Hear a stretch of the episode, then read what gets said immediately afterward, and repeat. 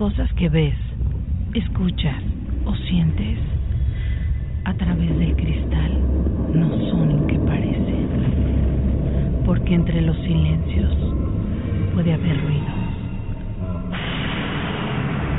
Entre la noche sombras y te haremos sentir cosas inexplicables. Programa de investigación basado en hechos reales, donde Mariana, Alex y Vivi te erizarán la piel, porque a través del cristal no todo lo que ves es lo que parece.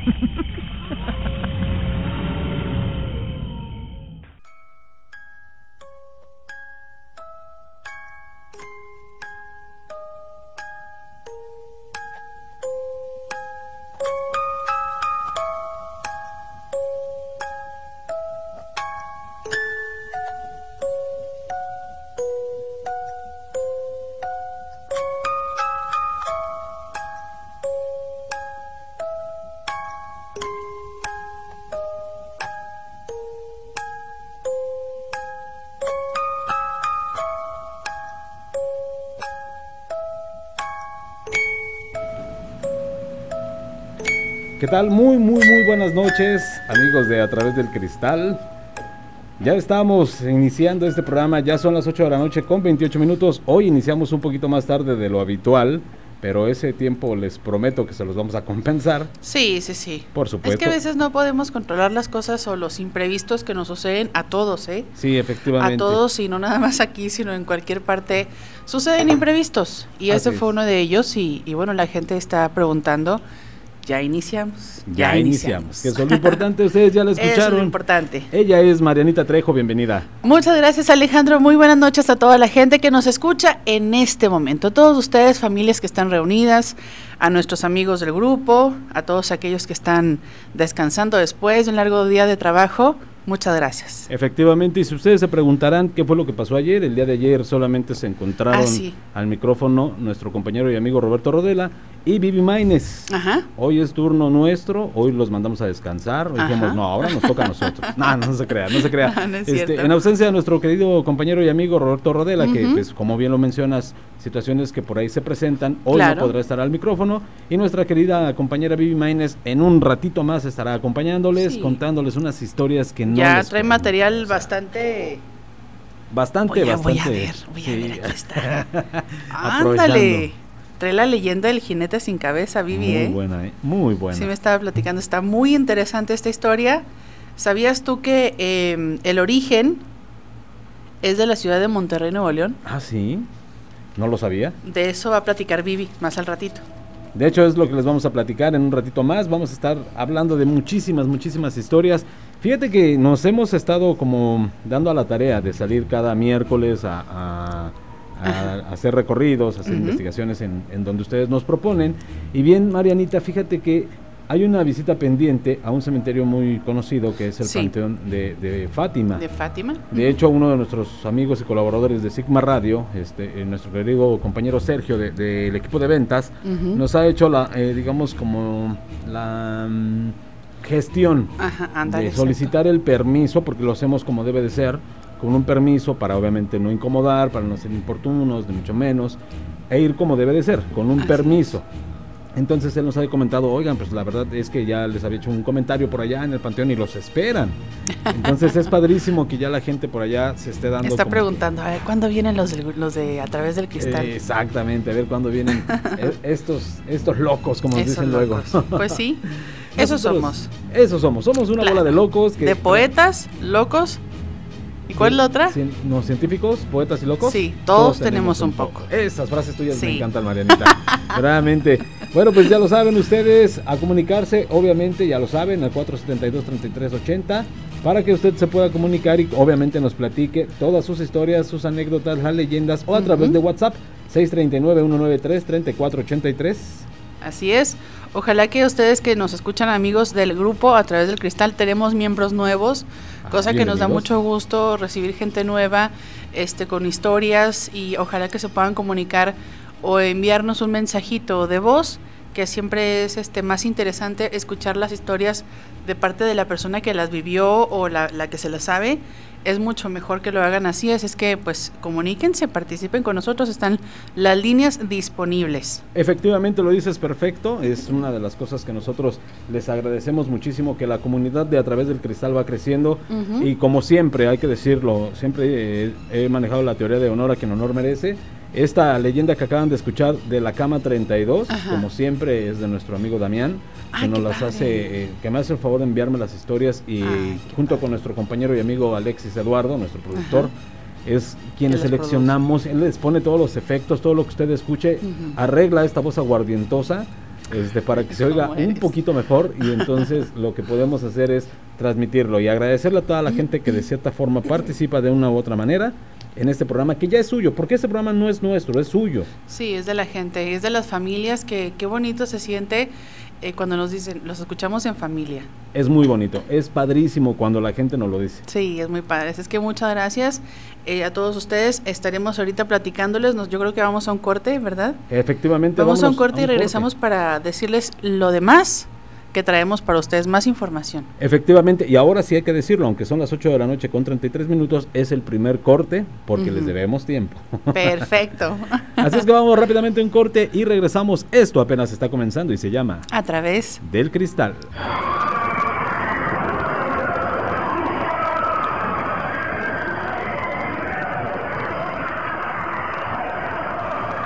Ya estamos de regreso, ya son las 8 de la noche con 35 minutos con este espantoso fondo que tenemos.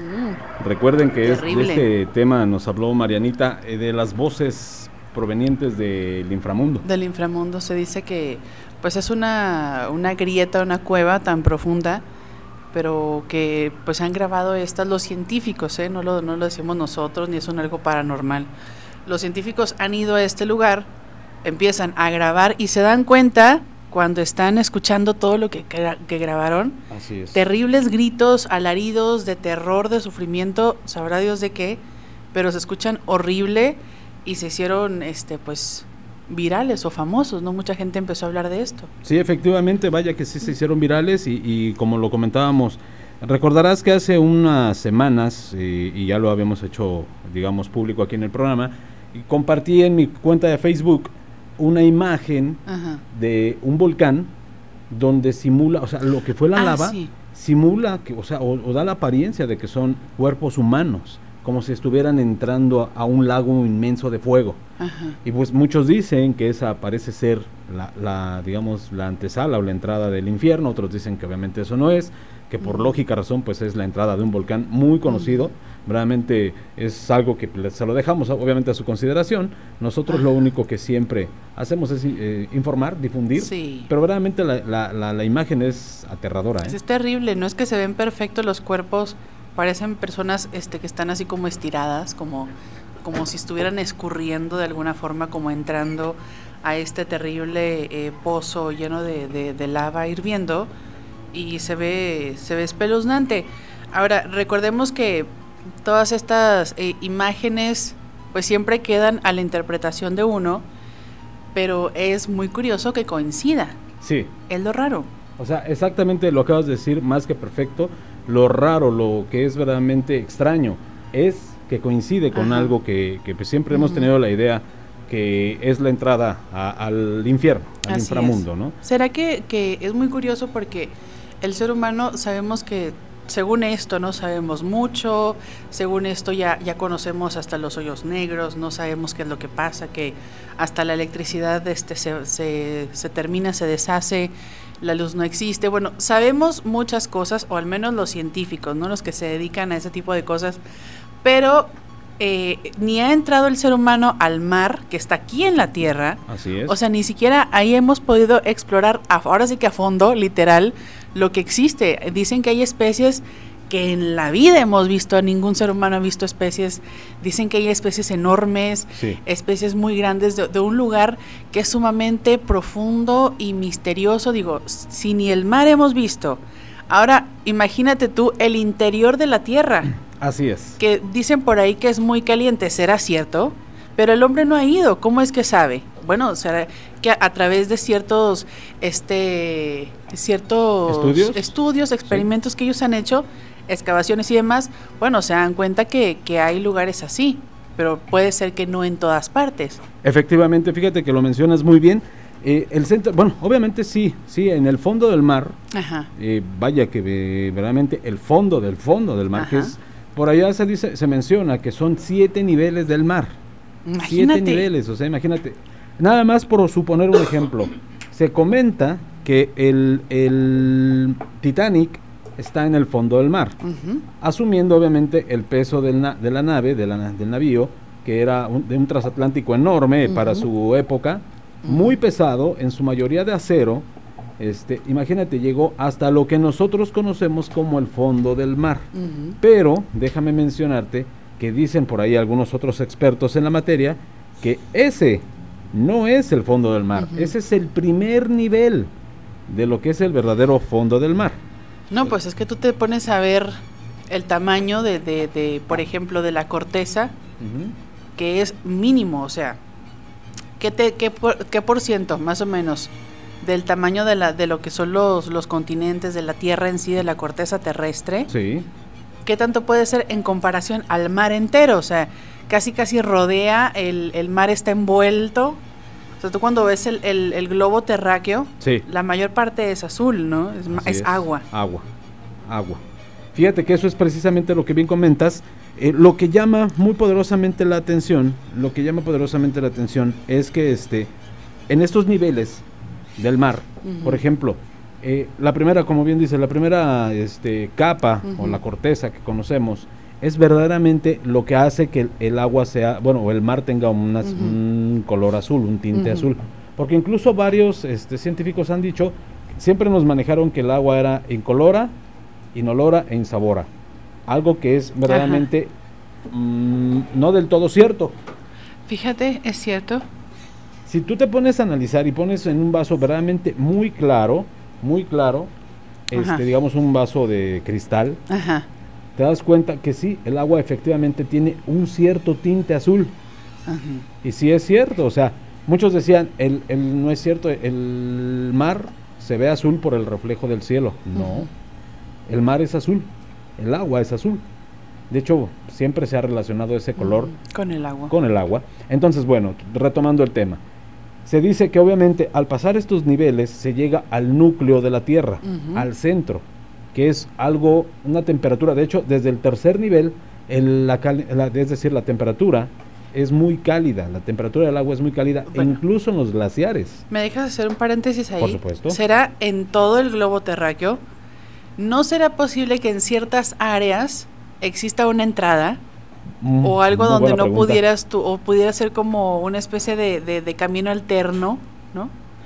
No muy sé, buena pregunta. juego con mi imaginación. ¿eh? Claro, y es muy válido porque fíjate, fíjate que precisamente los grandes descubrimientos de, de, la humanidad han, precisa, han sido precisamente por eso, por los juegos y las preguntas de la mente. Eso es algo que llama muy poderosamente la atención. Y me da mucho gusto presentarla. Ya llegó, ya está aquí. Ya llegó Vivi. Hola Vivi Maines, ¿cómo estás? Hola, ¿qué tal? Buenas noches. Saludos a toda la gente, ¿cómo están? Ya ya volví. Es que estaba aquí, pero extravié mi mi teléfono y de verdad sientes como que te falta el aire, ¿eh? Falta algo. Falta algo. Entonces dije, ay, no lo haya perdido. Pero ya, ya lo encontré. Y bueno, pues dándole la bienvenida a la gente. Eh, yo los ven escuchando y saludos a todos. Ya saben, empiécense a comunicar porque el programa está buenísimo. Alex, buenas noches. ¿Cómo estás, Vivi? Me da mucho gusto. En primera, tenerte aquí, obviamente ya integrada. Eh, los extrañé ayer muchísimo, hay que decirlo como es una circunstancia de índole personal y familiar no me permitió estar aquí. Digo, no es un secreto, ni mucho menos fue la graduación de mi retoño. Ayer los, los festejamos a los dos, a Yael Así es. López y a, Sofía. Así es. Sofía, ¿cómo se apellida Sofía? Sofía Durón, Durón, Trejo. Fíjate, Alejandro, Roberto y yo tenemos tres graduandos de secundaria. Tres. Robert, de hecho, hoy Robert fue a la de Natacha. Así es. Que también Natacha Rodela le mandamos un fuerte abrazo también, porque bueno, culminando sus estudios de secundaria, ya huelen a suéteres. ándale, ah, ándale. Olemos. Yo no, yo me pongo mucho desodorante.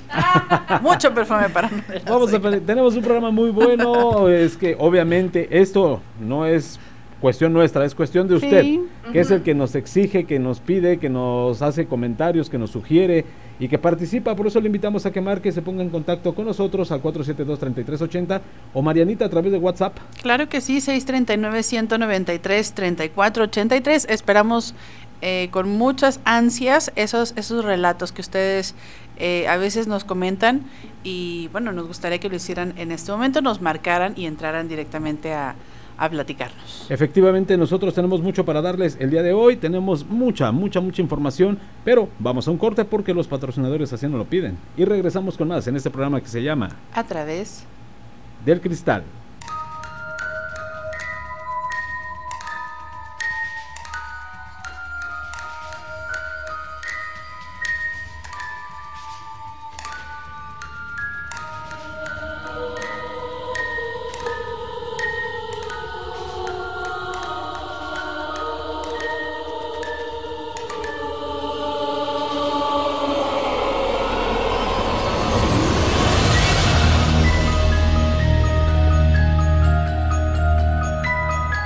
Las 8 de la, de la mañana, sí, claro. En Dubai, claro, por supuesto, 8 de la mañana con 47 minutos en Dubai. Aquí son las 20 horas con 47. Y es que como sé del tiempo, ¿eh? No saben, no tienen ni idea. ¿Qué dijeron? ¿Ya se equivocó? Jamás. No, no, es que te sabes las de todo el mundo. Obviamente he sido un trotamundos, entonces, pues obviamente me sé el, el horario por allá en el Medio Oriente. Bueno, regresando al tema, vaya, fíjense que es muy mm, peculiar la forma de como lo mencionábamos, ¿no? La entrada al infierno. También Ajá. se dice que, como lo mencionaste en algún tema, Marianita, muy interesante, esos siete niveles que tiene la entrada de, de este, Ah. donde ya hacen las almas que tenían que pagar algo en la tierra. Sí, también de eso hemos platicado que son algunos niveles que a fin de cuentas es la, una especie de clasificación de los pecados. Sí. Entre más grave es el pecado, obviamente pues va a estar más cerca de, del fuego eterno, ¿no? Del, del sufrimiento eterno. Oye, Marianita, pero como dicen, para todo hay niveles, hasta para el infierno. Hasta para el infierno hay niveles. Hasta ahí hay niveles. O sea, quiere decir que si a lo mejor alguna persona cometió algún tipo de pecado, digamos, Ajá. de cierta manera, de- por llamarlo de alguna manera, eh, leve, entra como al infierno en el nivel 1. Ajá. Entonces, pues ya me tendrían Que ir sales más rápido, número ¿no? 8, ¿eh? No es por otra ¿Tú cosa. qué? Ya me tendrían que estar haciendo el nivel número 8. O sea, Ah. perdón. Imagínate. No, no, no, no, para nada. Yo creo que por ahí ando ascendiendo, no es por presumir, pero creo yo que ando ascendiendo. Pero este, bueno, eso no me corresponde a mí, esto es solamente un chascarrillo. Pero fíjate, precisamente una de estas cosas es lo que llama la atención. ¿Quiénes? ¿Quiénes en los personajes de la historia, de la humanidad, creen ustedes que ameritan estar en los niveles más altos o más bajos del infierno? Uy, Una, pro- una es una difícil. pregunta muy difícil. Verdaderamente. ¿Tú crees que algunos difícil. santos no deberían de estar santificados Sí. o beatificados? Sí, y, y particularmente quiero comentar de un caso que me gustaría llevar en un programa, en el próximo programa, me gustaría platicar en lo particular de un... ¿Por qué no ahorita? de- Uy, ya, no te creas, no te creas, no te creas.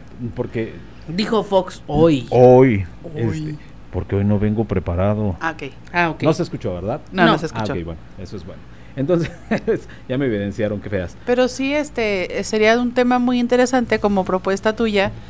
A ver, Eh, Sería muy importante, como bien lo mencionas, el platicar de los santos que han sido Ajá. ascendidos y que realmente, pues como personas, pues tienen mucho, mucho que, o sea, han dejado mucho que desear, ajá. ¿no? Yo voy a platicar del caso de la Madre Teresa de Calcuta.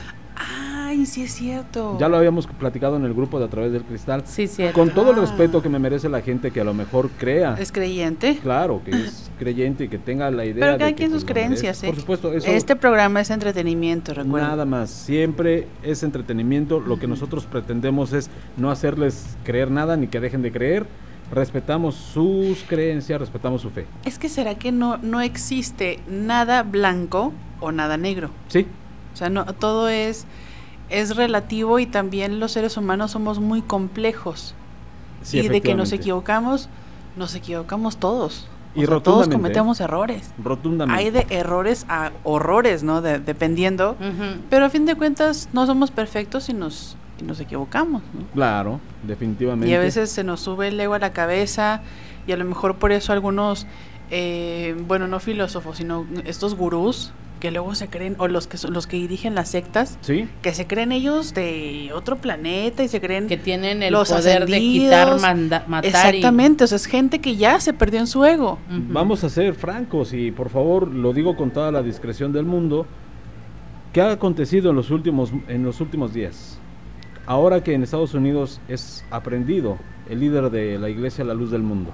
Híjole, Lo sí. digo con todo el respeto si usted profesa esa fe, Ajá. pero lo digo como pues, se Como se ha, cosas, se ha dicho en los noticieros, ¿no? como lo han difundido las noticias. Este hombre, líder de esa gran iglesia que ha sido, digamos, eh, eh, pilar en, en una de las ciudades más importantes del país, que es- es en la ciudad de Guadalajara, Jalisco, fue detenido. Verdaderamente, vamos, vamos a echar el calendario más para atrás. Lo decíamos el día que nos hizo el favor eh, Rodolfo de venir al programa, cuando hablábamos en Semana Santa de los apóstoles de Jesucristo. Ellos mismos cayeron en la tentación. Así es. Todos los apóstoles, claro, unos más conocidos Todos. que otros, todos se vieron involucrados o envueltos en tentaciones dignas de un ser humano. ¿Hasta Así dónde es.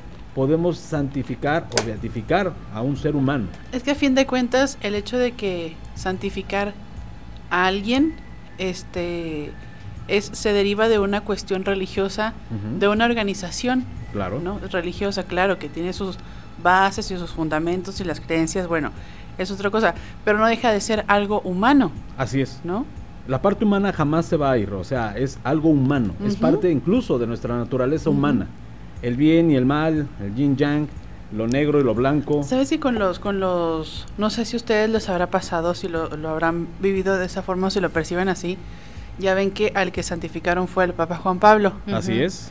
Pero si ustedes observan, este, o lo que mucha gente observábamos, es que esa persona emanaba algo, Sí. algo. Ah, sí. Sí. O sea, no, fuerte. No sabes qué es, no lo puedes describir, no lo puedes ver, pero algo emanaba que te daba como, como tranquilidad. No sé si sería una cuestión mental. Fíjate que yo pero tuve. no pasa lo mismo con Ratzinger, por Las- ejemplo, que era una persona, Ah, no. un, un, un papa muy duro, ¿no? A, a fin de cuentas, ¿Benedicto? alemán. No. Benedicto. Benedicto XVI. Eh, el papa anterior Que el a- a, prosiguió, a sí. Francisco. sí, El, que dejó todo, o sea, que ¿No es último- Ratzinger? Es un nombre, pero como Ajá. pa- Ah, como conocido. papa Ah, sí, sí, sí, Benedicto. sí, sí, sí, Ajá, Benedicto. Así es. Pero si no, se no, no perciben ustedes de esa forma como que la persona a lo mejor en sí emana Fíjate que Cierta acabas de decir energía. algo bien cierto. Tal vez sea porque es alemán. O sea, los alemanes son gente de, de una- Duros, de ¿no? una fa- de unas facciones muy rígidas, muy duras, efectivamente. Los soviéticos igual. En este caso, Karl Gotila, que es decir, Juan Pablo II, Ajá. este, él fue, digamos, eh, soldado del ejército polaco. ujú. Pero él, digamos, vivió de otra manera eh, eh, la- los horrores de la guerra, de la Segunda Guerra Mundial, este, y bueno, el Holocausto, Sí, lo vivió de otra cosas. manera. O sea, y sí, efectivamente, yo coincido con ustedes que la figura papal de Juan Pablo II daba una sensación de tranquilidad que medianamente la gente lo relacionó con la llegada de, de- de Francisco, de Francisco eh, eh, al, al- al pontificiado. Y vaya que llama la atención, verdaderamente yo creo que esa figura de Juan Pablo II es como pues inamovible, o sea, creo que hasta el momento con todo respeto de su santidad, creo que no ha alcanzado la digamos la aceptación del Sí. mundo entero. Llamó la atención muchas cosas como por ejemplo ser primero el primer latinoamericano en llegar, que muchas veces por ahí hay un documento que dicen que aseguraban que era más fácil que llegara un papa negro de raza negra a un papa de origen latinoamericano. Fíjate nomás. ¿Por qué razón? Pues lo dejamos en la mesa. Híjole, no, no, es vamos a entrar en Honduras. Pudiéramos, pudiéramos, eh, como quieres poner ese tema sobre la mesa, no sé, adelante, Vivi. Oye, Alex, ¿a ti no te tocó verlo eh, al Papa Juan Pablo II cuando estuvo en, eh, en México en el 93, 94? En el 93 No, me parece. que fue, 93, sí, 93. sí. Ahorita les doy Aquí. bien el dato preciso, pero ¿qué creen? Que Yo- lo vi yo muy también, cerca y yo por también. producto de la casualidad. Yo lo vi, no, nosotros sí fuimos a verlo al, al, al, al Boulevard Aeropuerto, donde él pasó y te vendían hasta unos espejos para verlo de más cerca, pero cuando pasa se sentía una paz. Mm, Yo no sé, como dice Ma- Marianita, emanaba Sí, sí, una algo. luz, una tranquilidad, Algo, algo. nada más salía y daba su, su mano y ya con eso, no sé si es tanto lo que dicen, lo que se habla bonito de él, que definitivamente toda la gente cuando él iba pasando se quedaba en silencio. Fíjense que mi experiencia fue de una manera muy circunstancial porque yo me encontraba en la calle, estaba pues bastante jovencito, me encontraba en la calle y yo sabía obviamente que pues venía el Papa Juan Pablo y vi que habían varias calles cerradas. No sé si eso fue, digamos, una extensión al salir de, de- del hangar presidencial. Al salir, yo me encontraba por la avenida Circuito Interior, en Ciudad de México. Y cuando va pasando, digamos, el, eh, el papamóvil, o, o digamos, y muchísima seguridad, por donde avanzó, no había gente. No sé si fue como un camino, pues, digámoslo así, secreto, alterno, Ándale, sí. para que pudiera salir. Y verdaderamente, pues, y, y lo voy a decir como ustedes ya lo saben, no es un secreto, no soy, nunca he sido una persona profundamente religiosa Ujú, pero me dio mucha tranquilidad verlo. ujú. Ajá. Había muy pocas personas, una señora ya de edad, pues, digamos, ya grande, se desmayó de la impresión, se desmayó de ver a, a Juan Pablo II, el líder de la Iglesia Católica, que no es fácil, pocas personas o en pocos países. Algo que llamó la atención que se conoció, y ustedes lo saben bien, se le conocía como el Papa Mexicano. ¿Por qué era el Papa Mexicano? Porque junto con su natal Polonia, México fue el, el segundo país, o es decir, un empate, por llamarlo de alguna manera, con Polonia, siendo el país más visitado por algún representante o líder del Estado eh, Vaticano que no se ha repetido, que en algunas otras ocasiones, pues ah, sí llegaron a, a- a ver, digamos, como visitas de, de- una visita de Benedicto XVI, y bueno, se sigue especulando si se iba a venir el Papa Francisco, si siempre no, que no hay una buena relación actual con el gobierno actual de nuestro país. Esos son otros temas, eso no vamos Temas a indagarlo. políticos. Por supuesto, en eso nosotros no, no tenemos ningún tipo de, de- de, digamos, jurisdicción, no nos metemos en eso. Pero bueno, es la fe de la gente. La gente, mucha gente incluso aseguraba que con la presencia de Juan Pablo II se curaba. Hay un caso allá muy contado en la Ciudad de México que había un joven que padecía una enfermedad que no le permitía, era muy parecido a la paraplegia, Ujú. que no le permitía moverse. Pues comentan que de alguna u otra manera su mamá, una señora ya también ya grande, enferma, que estaba muy preocupada porque decía, si Sí, yo le falto, ¿qué va a ser de mi hijo? ¿Qué va a suceder con mi hijo? Ujú. se acercó a, a su santidad como pudo, porque no es fácil, hay que decirlo con toda la honestidad del mundo y toda la claridad, no es fácil acercarse. Y él pidió que todos los, digamos, los, los, eh, guaruras que estaban alrededor de él le, lo acercaran. Él habló con él, el Papa habló con este hombre, no recuerdo su nombre, lo tocó y le dijo que si tenía fe, él iba, iba a salir adelante, se iba a levantar. Pues cuando se va de México se lleva la grata noticia de que este hombre, desde que lo visitó, desde que lo se acercó a él, empezó a tener una mejora en su salud. Actualmente, desafortunadamente, pues ya falleció su mamá, pero es un hombre completamente independiente, con su sa- salud completamente estable, casi al 100%. De hecho, por eso lo, lo, lo beatificaron, ah, bueno, lo santificaron San Pablo, Juan Pablo. Juan San Pablo, Juan Pablo II. San Juan. Pablo II, por eso lo santificaron por todos los milagros que había hecho en vida y los milagros que hizo después de, de su muerte. Pues de hecho es un requisito, por así decirlo, no entre comillas, Sí, que ellos sean capaces de, de impactar de esta forma en alguien, de causarles, eh, no sé, la salud o, o alguna cosa así. sí, es muy, muy importante. Fíjate que nos dicen por acá, Juan Pablo II era una... Juan Pablo II era especial, proyectaba energía, ternura, tenía un ángel y yo le pedí un milagro un año antes de que lo beatificaran y me cumplió lo que le pedí. Cuando lo vimos, la gente, adultos y niños lloraron. Todos y cada uno de los que yo observé lloraron y si era, ¿qué decía qué? Y si era como vibraciones de amor, así lo sentí yo. Nos los dice eh, Luz Azul Fuentes, a quien le mandamos un abrazo y un agradecimiento por participar. Fíjate qué bonito eh, mm, comentario nos está Ajá. haciendo. O sea, cuando ella voltea a su alrededor, ve a adultos y a niños llorando de la emoción. Les comentaré que una visita, me parece que fue en el año de 1999, visita de nueva cuenta a la Ciudad de México. Un servidor ya me encontraba yo trabajando para el grupo Radio Centro, un grupo muy importante de, de- de radio allá en la ciudad.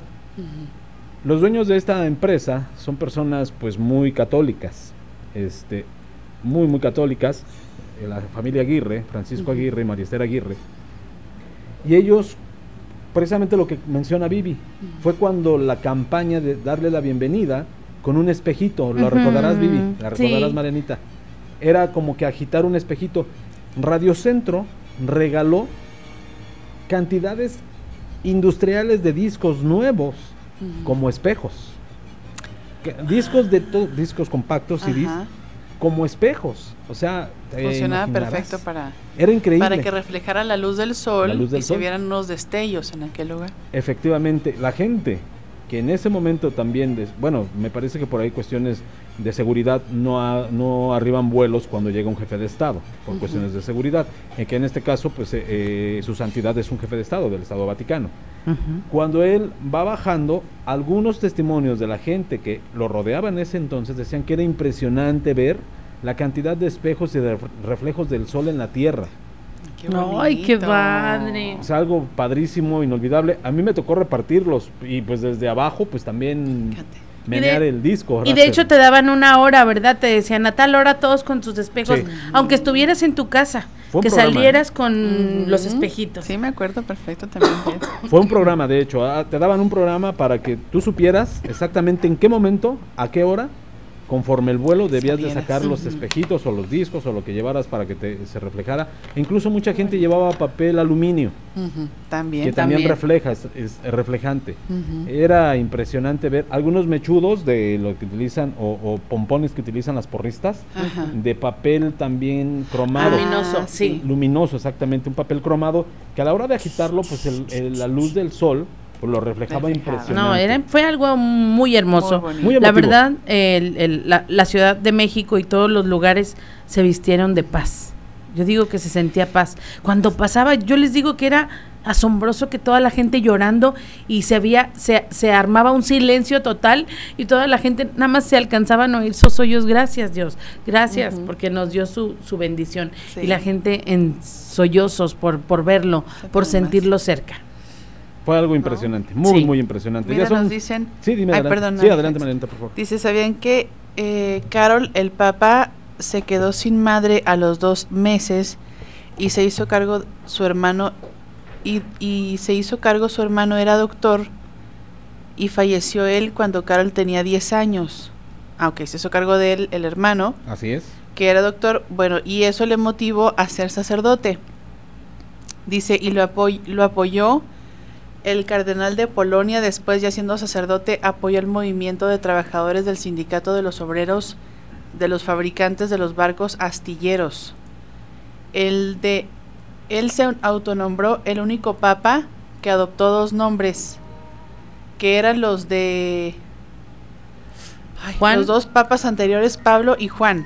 Si Sí, quieren saber más, díganme. Oye, el Papa Juan. Pablo derrotó al socialismo, por eso fue el atentado de Ali acá.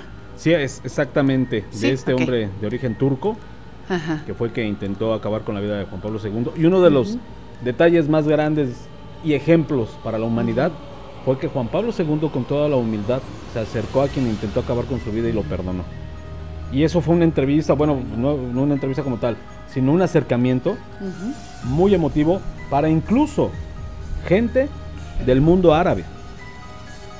Es cierto lo que dicen que lo salva el la que trae como una Biblia, algo en el No, pecho, no, una los- medalla, Los ¿no? balazos le entraron, le entraron. ¿Ah, sí? Sí. Ambos Ah, balazos le, le perforan el tórax, que de ahí empieza la decadencia de la salud De del Papa Juan. Pablo.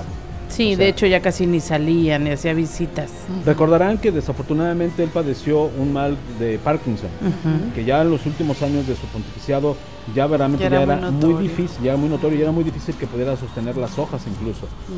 Este, dicen que todo vino a raíz de ese atentado. Fíjate nomás. y que aún así él siempre dijo y bende- bendecía a esta persona y lo perdonó y nunca se escuchó que hablara de este hombre con, digamos, con coraje, con, con recelo, con odio. No Al contrario.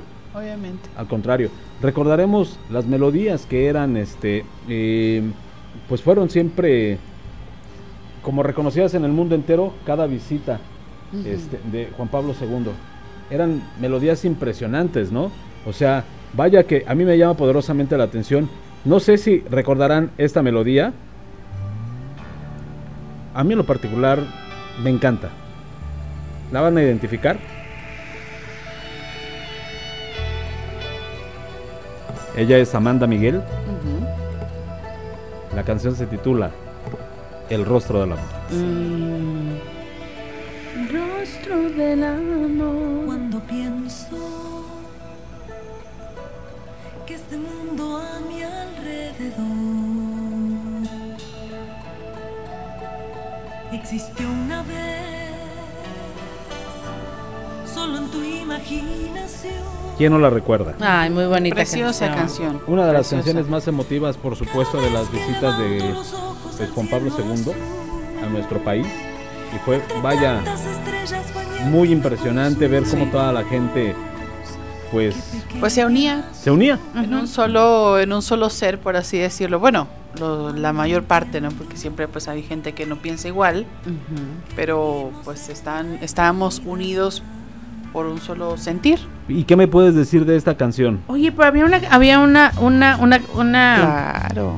que decía unidos en un solo corazón, ¿no? Creo que- Mm, Como que que una- Un un eslogan. Ajá. no, me parece que sí. Creo que sí. Vaya, qué Roberto canción también. O sea, de las Roberto canciones Carlos. más reconocidas y que todavía las escuchas y ¿Y las esa era, ¿eh? era para él, para Juan Pablo? Para Juan Sí. Pablo II, sí, así Ah, es. ok. La primera Esa visita. fue para Juan Pablo. Sí, esa tiene. ¿Sabían que Roberto Carlos solo vestía de azul Y de blanco, y blanco? ¿no? Y que más. su, donde él llegaba, donde él estaba, azul y blanco. Todo. ¿Por qué, oye? Sus creencias espirituales Y fíjate que él y siempre... por la energía que emanaba aquel color. Además, déjame decirte que también era él muy patriótico y él es de, para él representaba los colores de su bandera. E incluso hay una canción que habla de eso, azul, Pero- verde, blanco, amarillo. Él es brasileiro. brasileiro, así es. Ajá. Vámonos a un corte, ya son las 9 de la noche con 8 minutos. Es que esto está muy, muy interesante y estos temas apasionan y nosotros les agradecemos que ustedes nos acompañen en este programa que ustedes lo hacen y lleva por nombre. A través. Del cristal. Lo cierto es que en esa casa, cuando no hay nadie, una voz infantil contesta, no hay nadie, estoy yo solo. Muy cerca del rumbo donde se inicia la colonia Insurgentes. Muertos que regresan del más allá. Almas en pena. Asuntos difíciles de explicar, pero no imposibles. Vida eterna. Historias de muerte.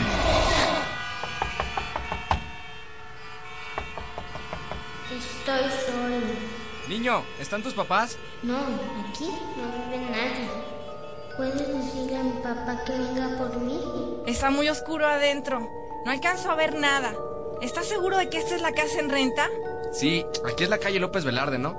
Es más, mira, creo que ahí va un señor. Déjame le pregunto. Perdone, ¿usted sabe si esta es la casa que rentan? No, esa casa hace muchos años que está abandonada y nadie sabe quiénes son los dueños. Oiga, pero el niño que vive ahí... ¿El niño? ¿Cuál niño? Nos escucha su voz, a mí no me diga. Mi esposa está hablando con él. El único niño que vivió ahí, su padre lo mató a tiros hace muchos años y se dice que aún su espíritu está en esa casa, esperando que su papá regrese por él. Ayúdame a salir de aquí. Tengo mucho miedo. Tengo mucho miedo. a través del cristal por 102.1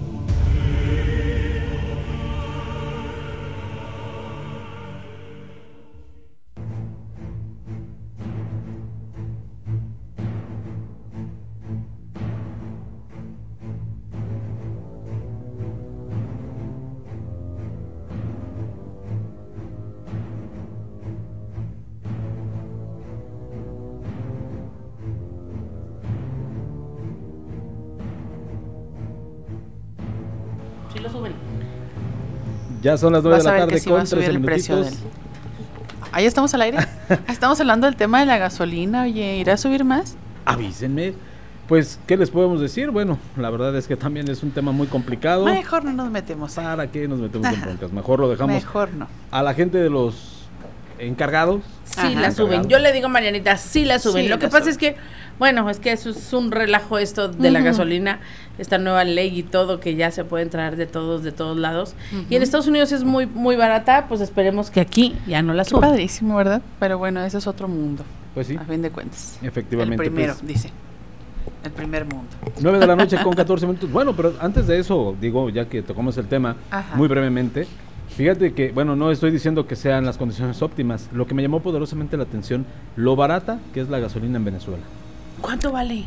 En Venezuela, con 10, bueno, ahora sí que eh, bolívares, Ajá. puedes llenar tu tanque, que es muchísimo menos, son fracciones de un dólar.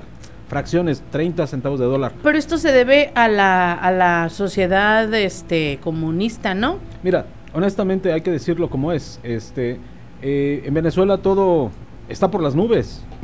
O sea, Qué son fea 20 mil bolívares es un dólar. Ahorita con menos de 20 mil bolívares, bolívares no compras nada. Nada. Conseguir un dólar es dificilísimo. Todo es carísimo, todo está escaso. Lo único que sí es que pueden encontrar gasolina muy barata. Pero eso es política y en eso no nos metemos. Pues Lo dejamos a la También gente en Cuba con un dólar te compras un chorro de cosas. Claro.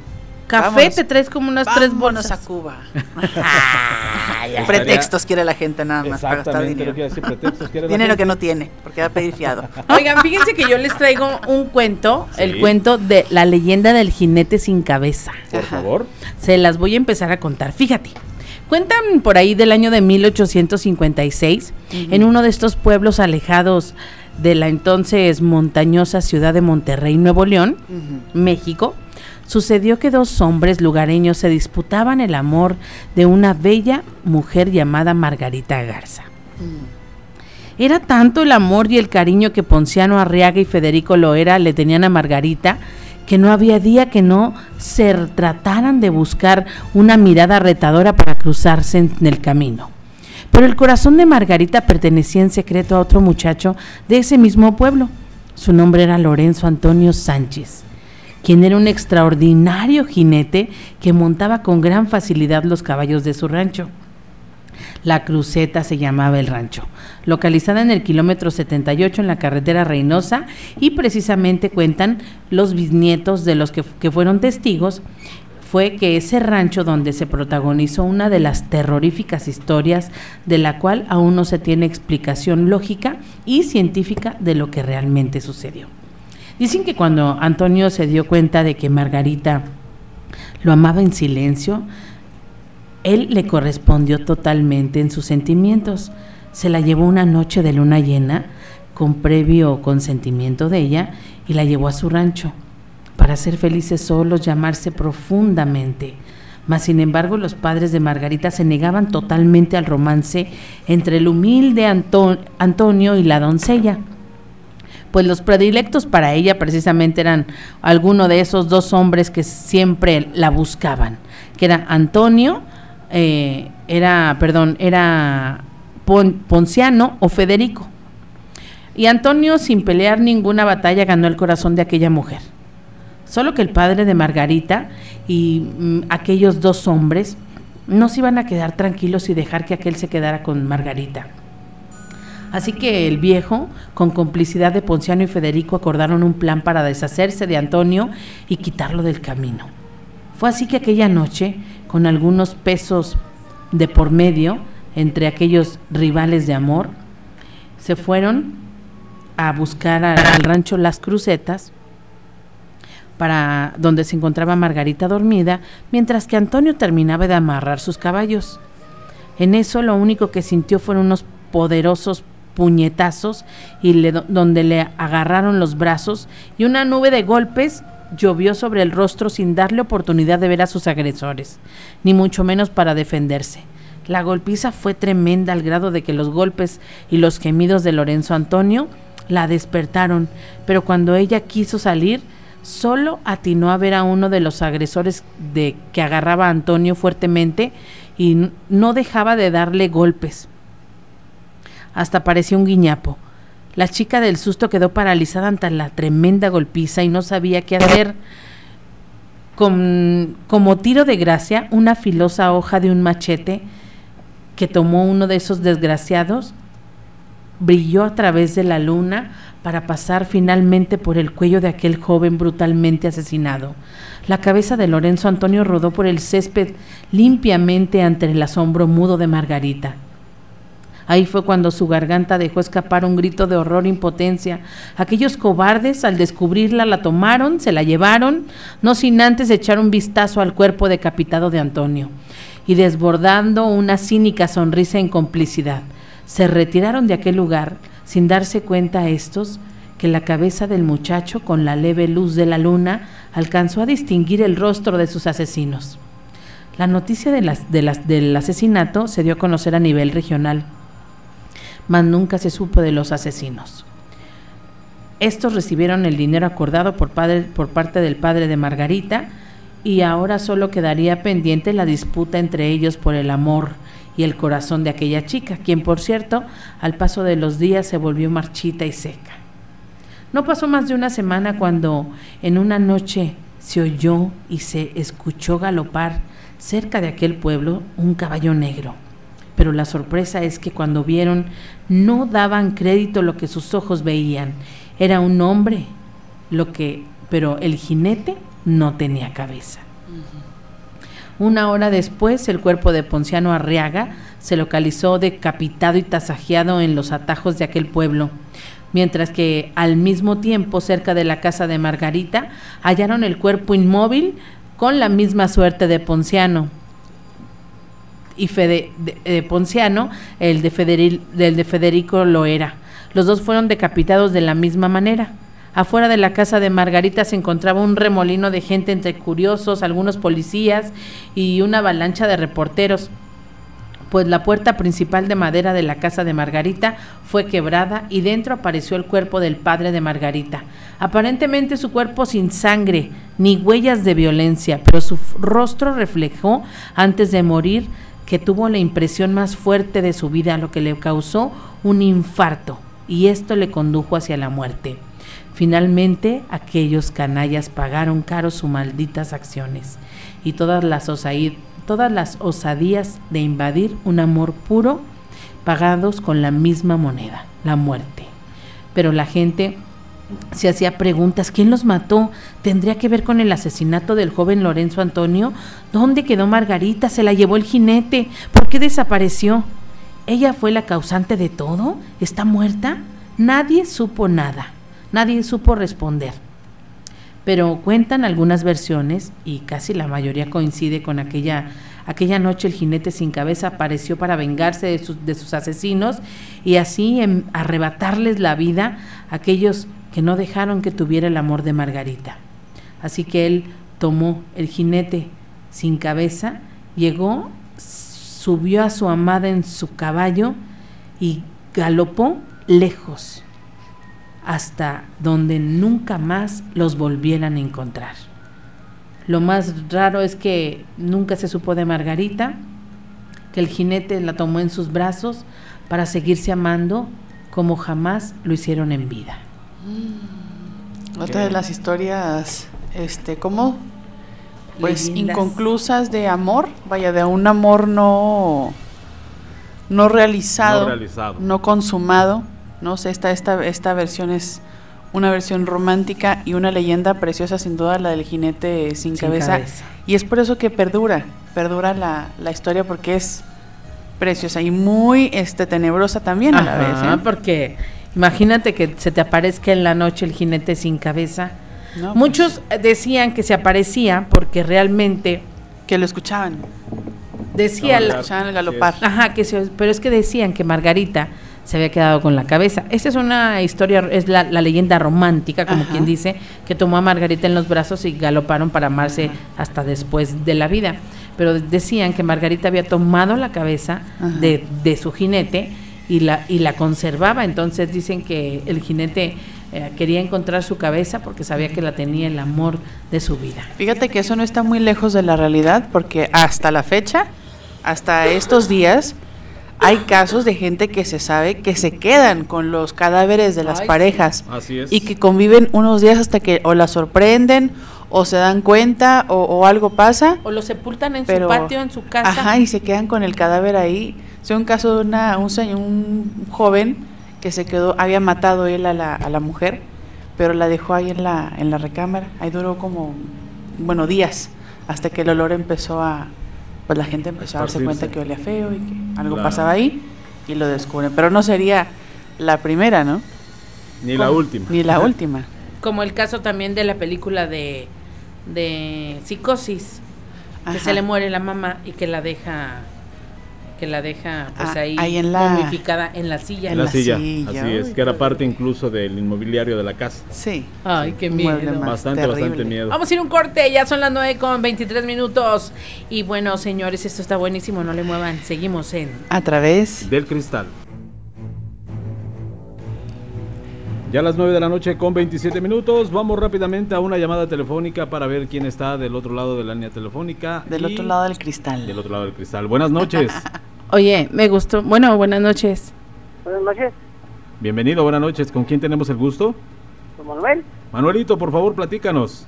Mire, yo tengo una experiencia muy, Sí. muy, o sea, muy acertada. Yo entro a una casa donde trabajo. Sí, Este, ahí, ahí, este, pues usted entra a la casa, hay un, un hall, o sea, es una casa, no está abandonada, hay, hay, hay, este, está habitada, pero no, no hay con gente. O sea, hay muebles, hay ropa, hay, ahí le dejaron. sí. Entonces, pero la, la persona, el dueño, es, una- es un señor ya grande. Entonces, usted cuando entra a la casa, entra, pasa a una sala comedor, de la sala comedor a la izquierda hay una cocina, pero Sí. no pasa ahí, sino que sigue derecho. Hay una recamarita como de 3 por 2 hay una cama, hay un, este, un- peinador, o un baño, está chiquito. Cuando pasa la siguiente recámara hay una puertita. Es una recámara grande como de 5 por 4. Entonces cuando usted pasa de, de esa, de esa área a la otra, siente así como escalofrío, como frío atrás de usted, como que, oh, como que algo, algo, algo ahí. Cuando usted pasa hacia allá y se fija en los muebles, porque está habitada, como le digo, pero no hay, no hay nadie que la habite. Hay muebles y.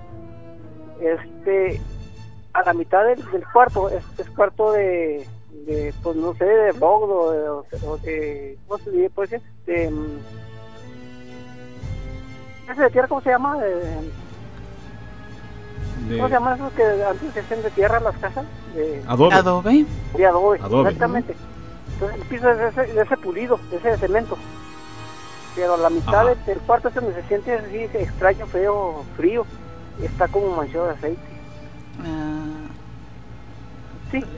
Entonces hay un pasillo que entra a usted izquierda, hacia el patio, Sí.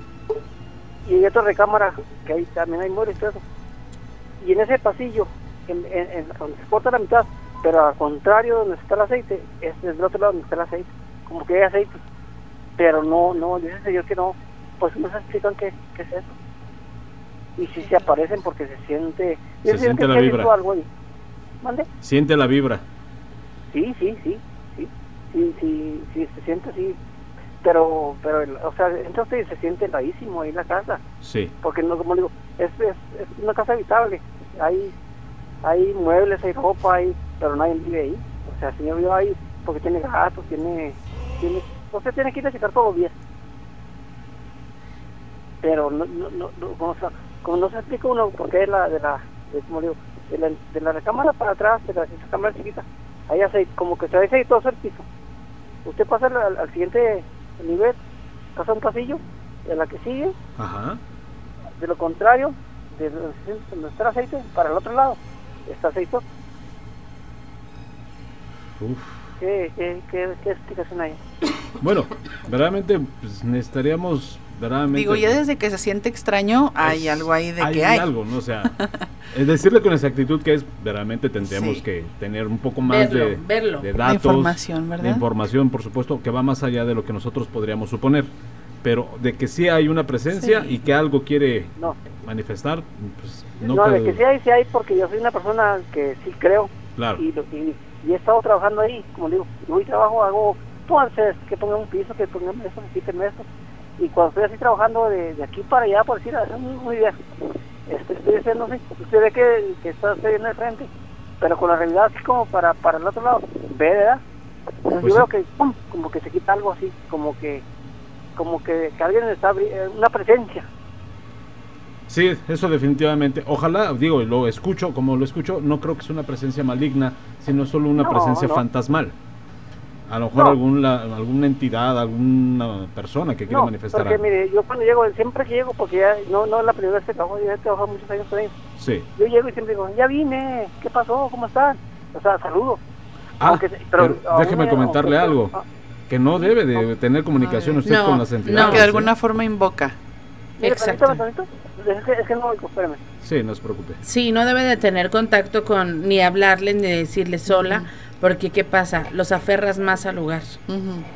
O sea, si le habla uno a la persona o la, que esté ahí, la presencia, esa, ¿es malo o es bueno? Es malo. Es malo. Muy no importa, malo. No importa, de hecho, quién sea, puede ser incluso hasta, puede ser hasta un familiar y usted No. no, debe tener contacto. Bueno, usted no lo Pues, sabe. la, la, la, la persona, el dueño de la casa dice que es a lo mejor que antes de, de eso, como él tiene ellos vivían, todos siempre vivían ahí, pero dice que como pues eh, la esposa se murió, los hijos se fueron de aquí, se fueron esposas, que a lo mejor los hijos le mandaban dinero a la, a la esposa, Ajá. sí, entonces lo guardó, eran dólares, no era, no era, no era, no era dinero mexicano, entonces fueron a Estados Unidos, que a lo mejor lo guardó por algún lado, y esa es la presencia de la esposa, pero no, yo, yo cuando entro que, que, que digo que estoy trabajando, yo veo una persona pero que es un hombre, Ah, pero no le veo la cara, o sea, yo veo que se, que se escapa para un lado, que se mueve, pum, pum, Sí. pum, ¿sí me entiende cómo? Sí, claro, O sea, claro. Sí, usted está viendo para enfrente, pero de, de, de- ¿cómo, se, ¿cómo se dice? De, así de revirada, así para un lado, aunque esté viendo de frente, ve para De un lado, reojo. para el otro, ¿verdad? Ajá. De reojo, ¿verdad? Exactamente. Entonces yo veo así, pum, como que se me volteo y ¡paz! Como Y que se me quita. pierde. Y yo no soy nada de la persona, o sea, yo trabajo. Pero en, en esa forma... Y además, mire, ahí le va. Un, un, lo que llevaron un perrito de ahí de la, de la, de la, de la recamarita que, le que, le mide- como dos por tres Ajá. no entró, o sea, se, se, se, re- se rechaba para atrás, o sea, Ah, el perrito. se reculaba para atrás, no, no, no quiso pasar para allá. Sí, claro. Ellos saben el por qué no pueden entrar. No, pues el perro es más inteligente. Dijo, no, yo hoy no entro. Nomás. Pero el señor tiene gatos y va y le lleva comida a los gatos, pero no entran en la casa, nomás del patio, ahí les echa su comida, pero los gatos no, no pasan para la, para la recámara Claro. ni para ningún lado. Tienen una facultad que nosotros pues no podemos ver. Bueno, si me, si me permite el señor este pasar a la casa algún día, pues, con permiso de él, ¿Sí? eh, ¿cómo, cómo, ¿cómo puedo contactarlos con ustedes? O una persona de ustedes, o para, para ir a ver. a través de fuera del este, día. fuera del aire ahorita me da bien este sus datos, igual podríamos proporcionarle un número para que usted se pueda poner en contacto con nosotros y hacer una visita, nosotros encantados. Ok, ¿Le parece? pero ¿quién me, ¿usted me habla o yo le hablo a usted? Como usted nos diga, necesitaremos que usted se comunicara con nosotros para que tenga usted ya la autorización de los dueños Ok. y nosotros Sí, sí, encantados. yo pido permiso y los, los contacto a ustedes. No sí, le- pues, sí, que él pide el permiso y ya nos claro. contacta. Por supuesto. Sí. Ok. Gracias, claro que sí. Muchísimas gracias. No, no hay de qué. Ándele pues. Hasta luego. Hasta luego, gracias. Mira nada más qué historia, ¿no? Verdaderamente cómo la gente se pone en contacto con nosotros y esas invitaciones para nosotros pues son impresionantes. Queremos más de eso. 472-3380, comunícate el teléfono directamente en la cabina. 472-3380 y el WhatsApp. 639-193-3483. Eh, pero es hora de ir a un corte. Regresamos con más. Ustedes están escuchando a través del cristal.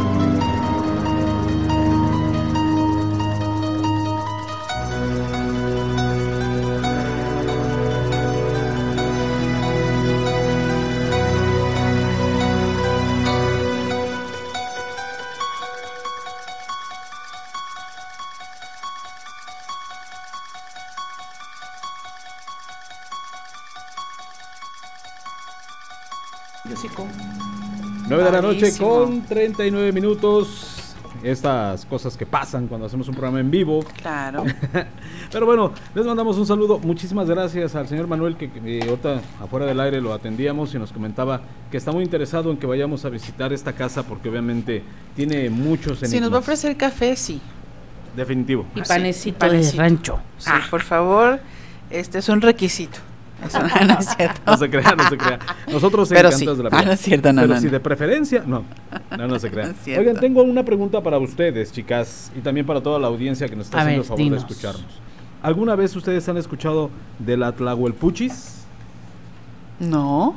Tú, Vivi Maines, que todo lo sabes y no, lo que no, lo inventas. me lo sé. Tlahuelpuchis. Ah, miren, hasta en Corito lo dijeron. Tlahuelpuchis.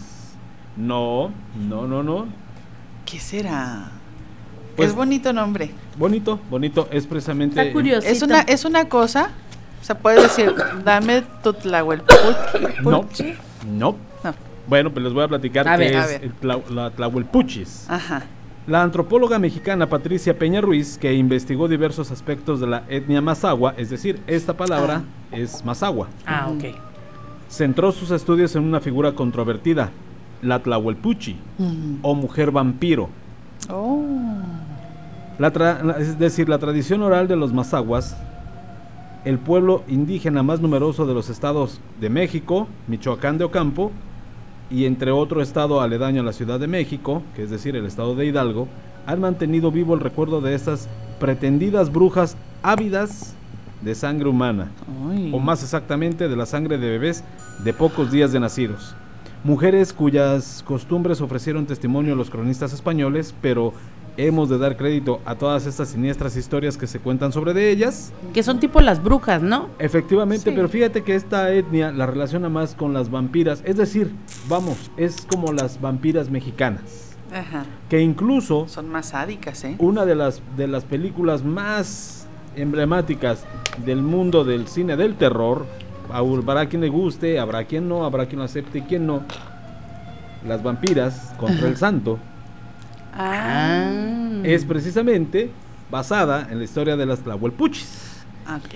Oye, pero esas vampiras del santo estaban muy exuberantes, ¿no? Muy exuberantes. Claro. Pero fíjense, fíjense que hay que decirlo, ¿eh? de ahí el cine hollywoodense, digamos como que fijó la figura del, del vampiro, ¿eh? de Drácula y sus, y sus, digamos, aliados eh, siniestros, porque de ahí empezaron a darle esa imagen muy este, exóticos a los vampiros. De Ajá, hecho, incluso- cachondón, ¿verdad? Re- exactamente, recordaremos la película de Brad Pitt y de Antonio La Banderas. acabo de ver entrevista con el vampiro. Entrevista con el vampiro. Que, digo, habla de una historia de vampiros homosexuales. Sale es Tom Cruise, Brad Pitt y, y Antonio, Banderas. Así es, Tom Cruise, Brad Pitt y Antonio Banderas. Así es. ¿Y eran homosexuales? Así es. Según los hombres, este, que son celosos. No, no, Ah, de veras, no es de cierto, veras. no es cierto, No, no. no, no. O sea, en serio sí. Sí, es la historia de unos vampiros homosexuales. Ajá. Que este, que obviamente, fíjense. Pues yo la vi el otro día y no vi nada así entre ellos. Ah, porque eso podría ser la versión de una mujer que le gustan los hombres así guapetones. Esa también podría O ser. sea, Yo decía, no es mujeres. cierto, no es cierto, no es cierto. Sí, así de, no es cierto, no son. No, no, y está bien, ¿no? Pero fíjense que también dentro de analizando, sí, eh, siempre se ha dicho, ¿quiénes son los servidores de Dios? Ajá. Son los ángeles. Ah, ¿no? sí. Y los servidores del diablo siempre se han dicho que son los vampiros. Ok. Tanto como se cree que los ángeles no tienen sexo, no tienen una definición de sexualidad, los vampiros tampoco. Por eso es que es decir, es vampiro, o sea, no hay como tal una definición de vampiro hombre, vampiro mujer. Ah, Simplemente es un engendro nada más. Es un, ajá, un es ser. un engendro, es un ser. Engendro, es cierto. Entonces, por eso se dice que la película por eso muestra la apariencia de vampiros masculinos, Ajá. pero en sí pues no tienen No un- tienen un sexo, como ese, ajá, no es un- que los no tiene una definición de sexo, ajá. Efectivamente, por eso es que muchos dicen, no, no, como en este caso que dice. Vivi, no, no, yo no vi. Se supone que por eso es la definición, porque no hay Mm, una, sí. digamos, definición de sexo que son hombres o mujeres. Obvio, lo que decíamos hace ratito de las Tlahuelpuchis, que son las vampiras mexicanas, y ahí se basa la película o las películas del santo, que pues obviamente llegaron a grandes premios en Europa, en Alemania, en Francia, que eh, fueron así como el parteaguas de las películas de espanto y que hasta el momento, a la fecha, por aquel lado del planeta siguen siendo un boom. Pues dicen que el primer vampiro fue este señor, el que acaba de morir, el que salía en la dama de Germán, negro. Germán, Germán Robles. Germán Robles. Robles. Gracias, Germán Robles. Ay, y. Fue el primer vampiro Sí, en toda la historia, ¿eh? O sea, Así es. Y vaya, qué papel, ¿eh? Sí. Qué papel. Le caía como anillo al dedo al señor. ¿Cuántas historias hemos escuchado de vampiras en México? Obviamente aquí hay una como controversia porque lo, men- lo mencionaba Vivi, esa digamos estrecha relación que puede haber entre una bruja que le chupa la sangre a los bebés o una vampira. Entonces obviamente esta etnia que son los Mazagua eh, relacionan la historia que ya sea para todos conocidos como una bruja, para ellos son las Tlahuelpuchis, que son mujeres vampiro. Que la sangre de los bebés le rejuvenecía la piel y las hacía jóvenes eternamente, ¿no? Efectivamente, esa es la precisamente la respuesta. Que no está muy lejos de, de la realidad. Ujú. Efectivamente, ya saben ustedes que muchísimos medicamentos para tratamientos de la piel y de rejuvenecimiento celular lo hacen a base de la sangre. Pues el, el cantante de los Rolling Stones, este... Nick Jagger. Ah, Dicen Mick- que Mick Jagger, niños, no, come di- niños. bueno, yo lo que sabía que se transfunde de sangre de bebés. Así o sea, es. compra sangre de niños Ajá. y se la transfunde para para que sus células estén frescas Así y es. renovadas. Y es una persona muy llena de, de Vitalidad. vitalidad. De, De hecho, está casado con una jovencita. de energía, ¿eh? porque vaya, ver un concierto de los Rolling Stones, ves a Nick Jagger, ya a la edad Casi que 80 tiene, años, ¿no? Más de 80. más de 80 Más de 80. Yo, a no, mis, no, eso no es lógico. Yo a mis 42 años ya me rechenan las rodillas horrible. No, ves a un ve- ves a un a una persona de 75 años y ya batalla para levantarse y este baila y gira y se avienta y Eh, o sea, es es- una dinamita en el escenario. Efectivamente, fíjense nada más para concluir y antes de irnos a un corte, dice por acá, era el año de 1521 de la era cristiana y se hacía efectiva la invasión por parte de los españoles en la Gran Tenochtitlán, capital del Imperio Azteca. Dos años atrás y para desgracia de sus habitantes, parecía tornarse realidad una antigua profecía. Es decir, en el año 1 de 1519 de la era cristiana y año en que casualmente Hernán Cortés arribó a las costas mexicanas, vendría el este Quetzalcoatl, dios gobernante de los pueblos mesoamericanos, a devolverle su esplendor, o fue lo que se creyó, o lo que creía Moctezuma, el emperador mexica. Al ver a Cortés y a su ejército, quizá por ello, inicialmente mostró una ingenua benevolencia hacia los europeos, generosidad que culminó en la victoria de estos y en la imposición de su lengua, cultura y religión. Así se reemplazó la mayoría de las creencias nativas por las cristianas, aunque no todas. Entre muchos de los pobladores, la nueva colonia española pervivía un temor arraigado durante muchos siglos. La es decir, perdón, la tradición oral indígena hacia la alusión a unas aterradoras féminas que necesitaban ingerir sangre humana para subsistir, mujeres que practicaban rituales chamánicos, y es decir, chamánicos, perdón, chamánicos y tenían la capacidad de alterar su morfología, y es decir, eran prácticamente mujeres nahuales. Fíjate nomás. O sea, esta historia es antiquísima.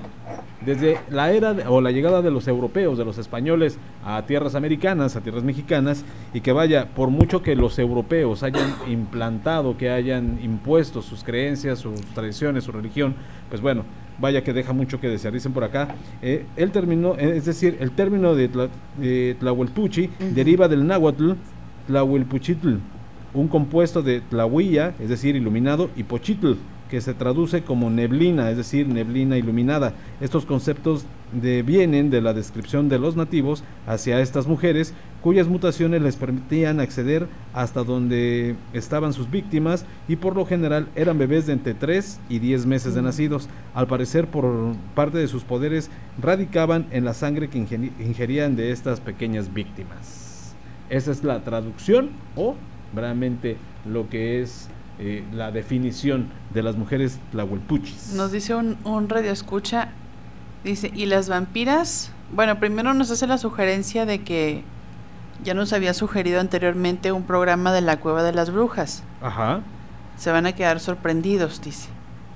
Don Chuy Araujo fue, pregúntele lo que vio y sintió. Bueno, lo tomaremos en Vamos cuenta. a, a decir, mejor vamos a invitar a Chuy para que nos haga Que un vaya él. No, no, que nos traiga una sinopsis. Es un resumito. Ah, y nos decía que las vampiras era Lorena Velázquez y Tere Velázquez. Ay, las guapísimas, ¿eh? Bellísimas. Mujeres, mujeres bellísimas. Bellísimas, bellísimas. Supongo que hablan de las mujeres que fueron Sí, de la película. Ajá. Ajá. Con el santo. Así es. Pues Vaya, Lorena todavía ¿eh? vive, Tere ya no, pero muy guapa. Esta Lorena Velázquez no tiene nada de arrugas, nada. No, está la bellísima, mujer. bellísima. Bellísima. Eh, pero mujer. dicen que ellas duermen entre almohadas y cojines y ellas no se mueven, o sea, duermen así boca arriba estiraditas, así, con su cabeza. Y llenas de cinta, ¿sí Y sabías? se ponen cinta para que la piel no haga pliegues y no se te arrugue. Entonces duermen Oye. así, ¿Ves? con pepino en los ojos. Momificadas. No, pues vaya, importantes datos, pues y una explicación lógica de por qué han conservado su belleza, Sí. aparte de que por ahí también se han de aventar sus litritos de sangre. Uh, Quiero pues creer. claro. Bueno, pues Claro. vamos a un corte, ¿les parece? Son las 9 de la noche con 50 minutos. No se despegue, llegamos ya prácticamente a la parte final y todavía falta el piloncito. Sí, todavía falta el pilón. Falta el pilón, hay que recuperar el tiempo y este programa se llama y se titula A través. Del cristal. Las 9 de la noche con 52 minutos. Muchas gracias por continuar con nosotros en A través del cristal. Y bueno, alcancé a escuchar ahí una melodiosa voz que nos pregunta de las posiciones demoníacas. Sí, Y es bueno, que no sé si fue caro ahorita. Sí, Este, tomé la computadora de Romántica, donde tenemos el, pues, el chat del grupo de amigos a través del cristal y lo demás, ¿no? De Angelita, Angelita. Angelita, perdón, Herrera. válgame Dios, ya estaba cambiando el nombre. Se te estaba Entonces, yo no sé si ella le contestó o le quiso contestar porque yo cuando abrí una de las pestañas, uno de los chats, le preguntaban o estaban preguntando, bueno, dice, hola, soy Emanuel, ¿de qué va a tratar el programa hoy? Yo y mi esposa no nos perdemos el programa, está bien padre, saludos a la monita y a todo el programa, ¿de qué se va a tratar el programa a través del cristal? Sí. Entonces le contestan en la barrita y le pusieron posesiones demoníacas. Ah, ok. Bueno, cabe mencionar que cuando Ángela entra, digamos, al estudio de, de producción, Ajá. estábamos haciendo precisamente la, este, la producción de la Del introducción cuento. del cuento Ujú. de posiciones este, demoníacas Ah. que va a salir la próxima semana. Ah, entonces fue ella. Entonces, Qué bueno. ajá, sí, como que a lo mejor ella tomó la idea de, porque me pregunto, y me, me dice, oye Alex, este, bueno, lo voy a decir como me lo dice, señor Alex, este. Oiga señor Alex, este, esa- ¿De qué van a hablar? ¿De qué van a hablar en A través del cristal? Entonces yo le contesto, pero le contesté a Alexis, posesiones demoníacas.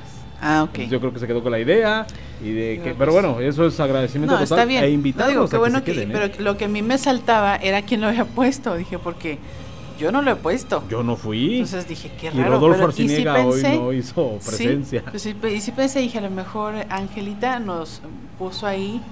Pero bueno, de todos modos le estaba platicando yo a Vivi que a lo mejor alguna extraña energía No. había puesto eso. Esos Ay. qué bueno que no. que Oigan, Qué bueno que no. son Y esto que ponen aquí también dice, se cree que los vampiros no tienen tipo de sexualidad, se cree que ellos pueden tomar el aspecto que deseen. Y sí es cierto, ¿eh?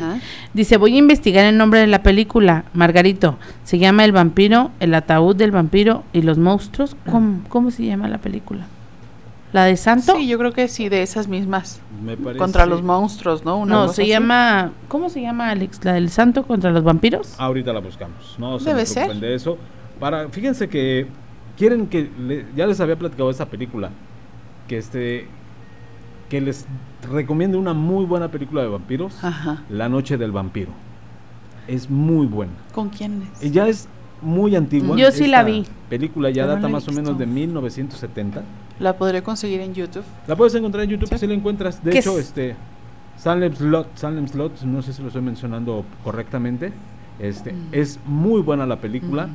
Habla realmente de cómo vampiros niños Ajá. y el clásico, la clásica imagen de terror de la ventana cuando se aproxima un niño vampiro a la ventana de uno de ellos es horrible. Horrible. Es horrible, te deja sin poder dormir. Oye, ¿cómo se llamaba el señor que tenía el programa de miedo?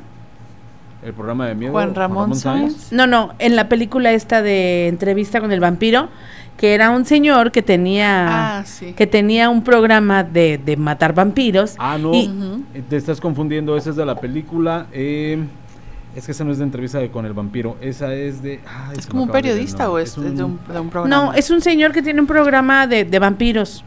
Sí, sí tiene un programa de vampiros y que justamente lo van a buscar porque El chico, como ajá. lo van a buscar para que lo ayude para matar unos vampiros que son sus vecinos y este y resulta que pues era un caso real.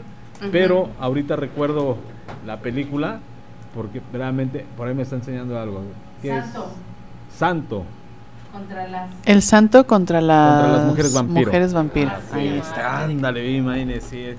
La noche del espanto es la que estás diciendo tú. Ah, sí, cierto. La noche, sí, ya Y lo tú dices recordé, entrevista, a ver, déjame ver. Sí, eh, comentabas que era la de entrevista con el vampiro, no, esa es otra. La noche del espanto también es, digamos de cierta manera, no tan aterradora, Ajá. pero si te adentras en la película y asumes que tú eres el que, eres tú la vecina de esos vampiros, Pienso que si vas a entrar al cine, si vas a ver una película, y al menos debes de entrar, bueno, no al menos, debes de entrar o procurar entrar con la mente abierta, porque luego a veces criticas las películas eh, porque no les hayas lógica.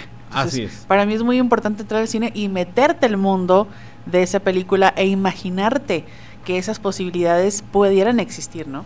así es. Y ahora, bueno, cabe mencionar que, pues tienes que saber que si vas a ver una película, Sí. obviamente pues es ficción, ¿no? O sea, Obviamente. Claro. O sea, tienes y que muchas de las cosas, ¿no? Muchas de las cosas tampoco, ¿verdad? O sea, hay que llevar, como dices tú, la mente abierta, mucho criterio, analizar, muchas veces van a haber cosas que te van a causar incluso risa, pero son parte.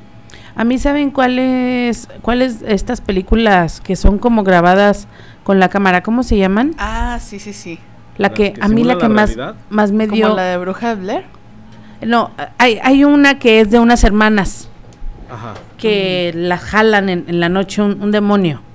Que hay una que se llama el- Los Obscuros, pero no me acuerdo el nombre de las de las películas. Ajá. O sea, que la van grabando, o sea, ellos tienen una cámara siempre Es como si el actor tuviera la cámara y está fi- como si fuera eh, de la vida, real, por así Las decirlo. ¿Cómo se llama ¿La esa? bruja de Blair? No, no, no, no, no es la bruja de Blair. Acuérdense que hay, hay como tres capítulos, hay como tres o cuatro episodios, o sea, películas diferentes de esta, que graban, que empieza con dos hermanas chiquitas, que se las llevan a, a hacer como un conjuro, que las tías son brujas, Ajá. Y después ellas ya de grandes se casan, Ah, sí.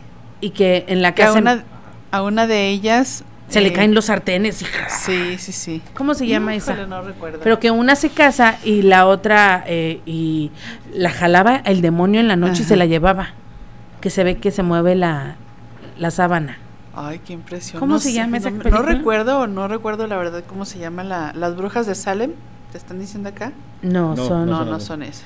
los obscuros. Yo no me, me acuerdo, esa, la de los obscuros, es la que más me dio, más Miedo. me dio miedo, sí.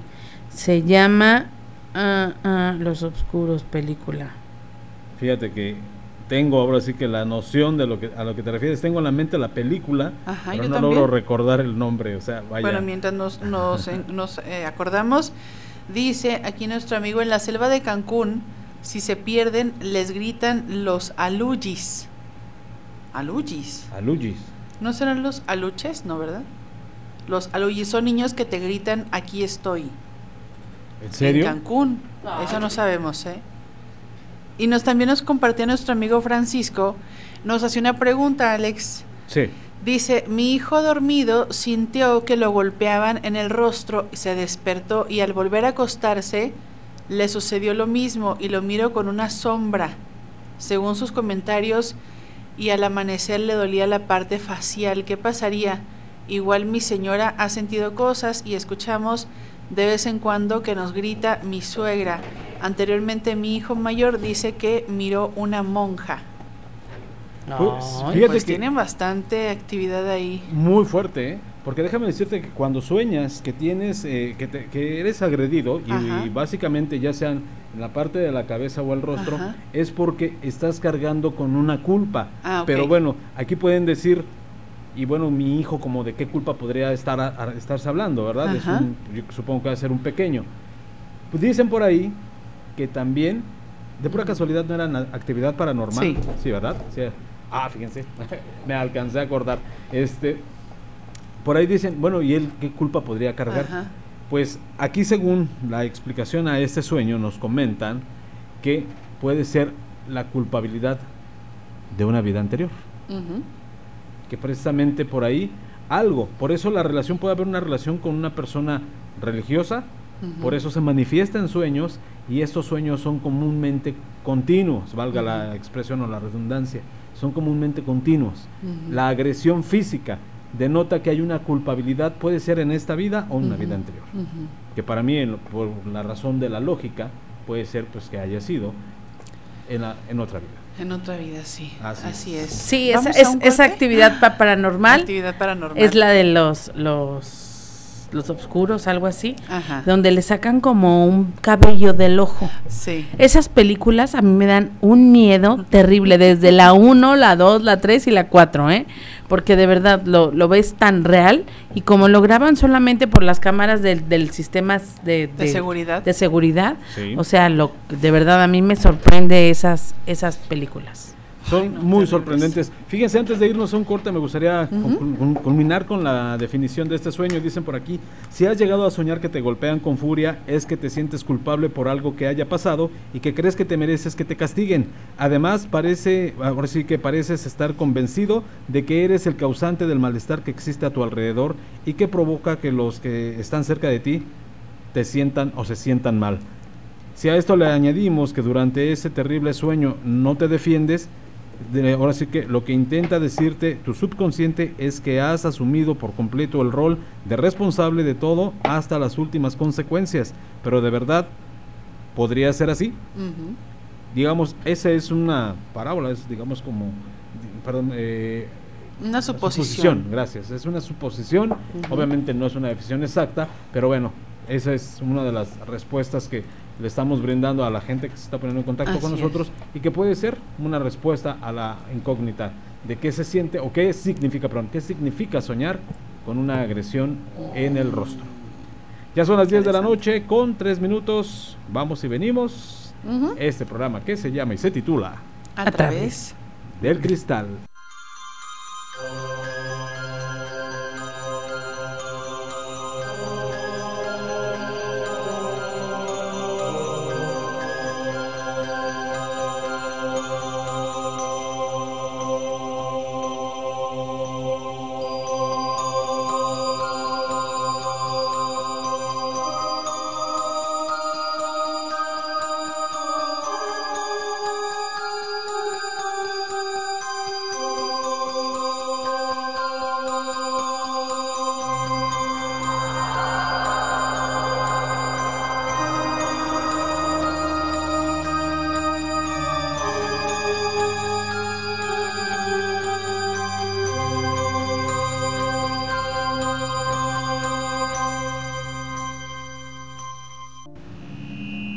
Caray, ya estamos de nueva cuenta. Y sí, es que me sorprendió el ruido. Regresamos. Ya, Claro. regresamos. Oye, qué, buenas qué, buena, qué buen tema pusiste.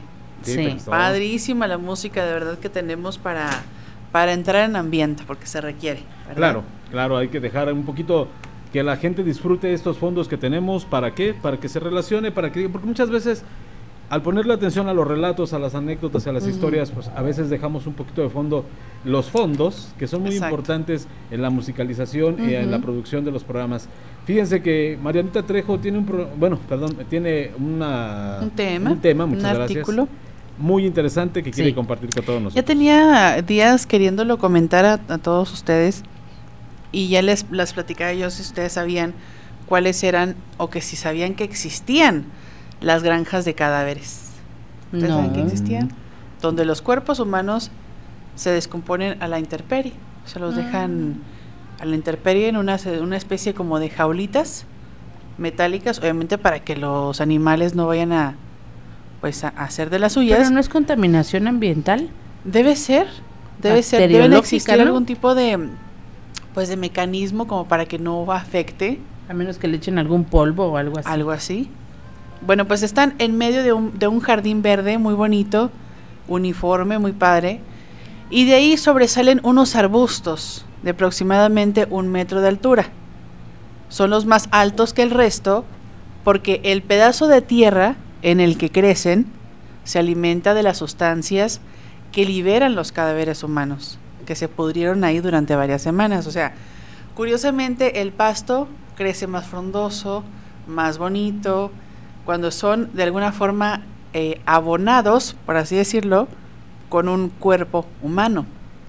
De lejos eh, tú ves esta pradera ideal para dar un paseo, pero al adentrarte a estos lugares, en los matorrales, sientes, obviamente percibes un fuerte olor a muerte que hasta los ojos te lloran, del olor tan fuerte. Claro. El día está soleado, se sienten más de 30 grados de temperatura, el aire es húmedo y es muy pesado. En ese terreno de poco más de una hectárea hay 15 cuerpos humanos, por así decirlo, este, distribuidos de alguna forma en todo ese lugar. Están todos obviamente desnudos, algunos encerrados en jaulas metálicas, otros están cubiertos como por un plástico azul, otros son enterrados y otros directamente a la intemperie. Cada cuerpo forma una silueta de hierba muerta, pero luego en esa misma porción de terreno crecerá un arbusto vigoroso más alto que los demás. Es de verdad impresionante cómo estas personas tienen estos lugares. Este lugar es un laboratorio, a fin de cuentas, un laboratorio de antropología forense, está a campo abierto y es de la Universidad del Sur de Florida, que opera desde el año 2017 en el condado de Pasco, a 25 minutos de la ciudad de Tampa. Está ubicado en una zona campestre a un costado de la cárcel del condado. Imagínate tú que ni cuentan ni, sabes que está por ahí y llegas y te topas con este lugar, pues es ser algo horrible, ¿no? Muy impactante. Entonces es un lugar dedicado a la ciencia, pero regar cadáveres humanos a cielo abierto, pues desafía, obviamente, los ritos más aceptados que tenemos respecto a la muerte. Todos tenemos, pues, esa, esa, esa- ese pensamiento de que el cuerpo, una vez muerto, debe ser enterrado, sepultado, incinerado, en fin. De hecho, esta granja inicialmente iba a ser ubicada en el condado de Hillsborough, a unos 80 kilómetros de Pasco, pero los vecinos que se dieron cuenta se opusieron a este proyecto por temor la llegada de animales carroñeros, a que sus propiedades obviamente perdieran valor, porque pues nadie quiere vivir enseguida de un laboratorio o de un jardín que está repleto de gente muerta, ¿no? Claro, claro, claro. Las reservas frente a este tipo de laboratorios no solo vienen por parte de las personas que no quieren vivir cerca de la gente muerta, incluso de la comunidad científica hay quienes son escépticos respecto a la necesidad y el valor científico de las granjas de cadáveres, pero sí es, es impactante, este, ellos realizan diferentes eh, experimentos, pero sí ya de hecho ver este lugar que es completamente verde, que está muy bonito, y lo curioso es que la, eh, la- las plantas, la- el- en este caso el césped, crece mucho más frondoso cuando está un cadáver ahí. Pues Como si trajera más nutrientes. Claro que sí, Un- fíjate un que ser humano. El, el cuerpo humano tiene muchísima, muchísima, este, como bien lo mencionas, nutrientes para la naturaleza. Fíjate que los desechos humanos tienen una fuerte cantidad de abono para la tierra. De hecho, se vuelve, la tierra se vuelve, una vez la tierra contaminada, ya sea incluso hasta por radiación nuclear, puede ser este abonada con desechos humanos y se puede restablecer eh, antes del tiempo del tiempo imaginado. Fíjate nomás. Sí, porque la verdad, eh, la verdadera razón es que el cuerpo humano, por todo lo que consumimos, que el- vamos, es el humano es de las pocas especies que consume de todo, Ajá. este, ayuda a que eso, obviamente, su carne incluso se dice, las personas que han llegado a consumir carne humana dicen que la carne del ser humano es muy dulce por la por la cantidad de, eh, de sustancias que corren dentro de nuestra Pregunta, carne. ¿ustedes probarían carne humana? En el supositorio, no en, el su- en la suposición de que pudiera hacerlo. Sí, ¿Tú sí la probarías? sí, tú? yo sí. No, yo no. De hecho, ¿Por qué no? me ha llamado la atención probar carne ¿Cuál humana. sería como la razón? ¿Alguna convicción? No, no, no. Lo que pasa es que el cuerpo, el humano, es demasiado tóxico. Comemos demasiadas porquerías y de hecho, en una pu- putrefacción, Ajá. el cuerpo pues, se puede morir un caballo, un marrano y un humano, y en cualquiera de los tres apesta más el humano por todas las toxinas que tenemos metiéndonos en el cuerpo desde que estamos chicos, dulces, cigarros, este, muchos drogas, eh, carne, tanta carne, las toxinas de nuestra, Ah, de nuestro cuerpo es demasiado. Dicen que los que, los que, hay, hay gente que come, pero come bebés. Es muy raro que se coman a, un, a una gente adulta. Yo no comería por las toxinas demasiadas que tiene el cuerpo humano. Fíjate nomás. ¿Tú sí Pues- comerías, Alex? Yo sí, a mí incluso en algún momento me llegó a llamar la atención a qué sabe la carne humana. De hecho, sí, debo de confesarlo. Yo si fuera una persona sana, ay, sí, eh, muy este pura y, y- y- Pero que te dijeran, ay, tengo carnita de un bebé, ¿quieres comer? Ay, no, no, no me, no me deja, no. me deja mi, no, no, no, podría, no, podría. de hecho, verdad. en Veracruz se comen a los changuitos. Ah, no sé sí, si en los- Chiapas también. en- en- se comen a, a los changuitos y los pelan, los desollan y los cuelgan, parecen bebés Ay, colgados así. terrible. Espantoso, ¿eh? Fíjate que a mí me tocó ver algo muy parecido a lo que comenta Vivi Maines, pero en Chiapas, ya muy próximo a la frontera con Guatemala. Este, y vaya que es, como bien lo dices, vas al mercado y ves eso, ah, parecen fetos humanos. Ajá, parecen bebés, Sí, pero son se changos. ve, se ve Es carne de chango. feo. Carnita de, de chango. Híjole, pues ya terminamos. ¿Y tú, Marianita? Yo, mm, este no sé, fíjate, no. Al principio dijo que sí a todas. yo sí, yo sí, pero ya pone, fíjate, ya ten- qué diferente es tener conciencia de las cosas.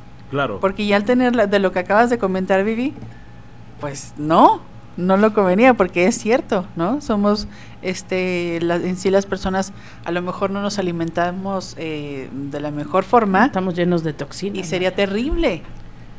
Pero también no deja de causarte cierta, cierta, este, curiosidad. Curiosidad. ¿Qué Claro, si estoy como el de los chavos de los Andes que se quedaron en el avionazo y pues Por no hay una- nada que comer, pues claro, mochale una pierna y vamos.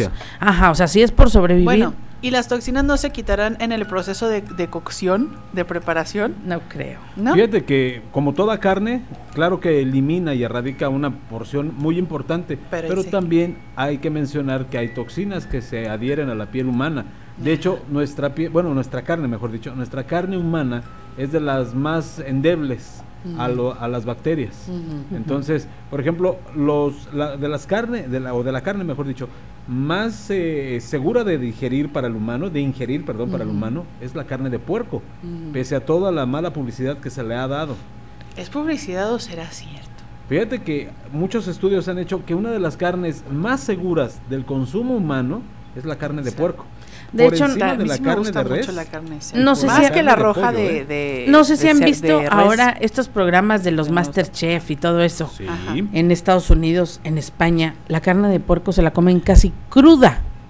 Yo me acuerdo que antes era estaba prohibidísimo No, por los abuelos no por la que no cisticercosis, que ni el chorizo, porque mucha gente que el chorizo, ay, se lo come, de ahí te vienen cisticercos, pero ahorita según que hay tanto control ya en los ani- en los TIF y todo eso en los rastros, que ya te puedes comer el puerco perfectamente casi crudo, así como se lo comen los grandes chefs.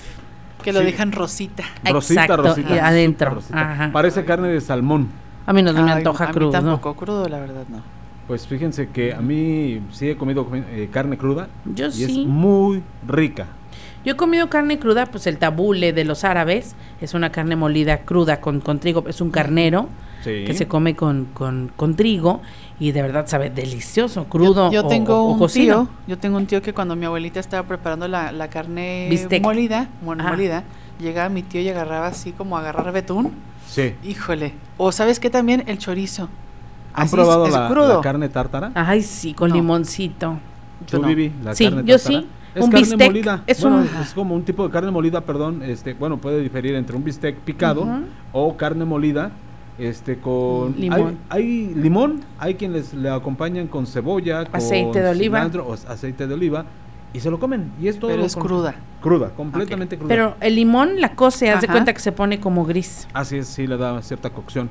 Pero bueno, está aquí la, la pregunta es, ¿usted comería carne humana? Yo no.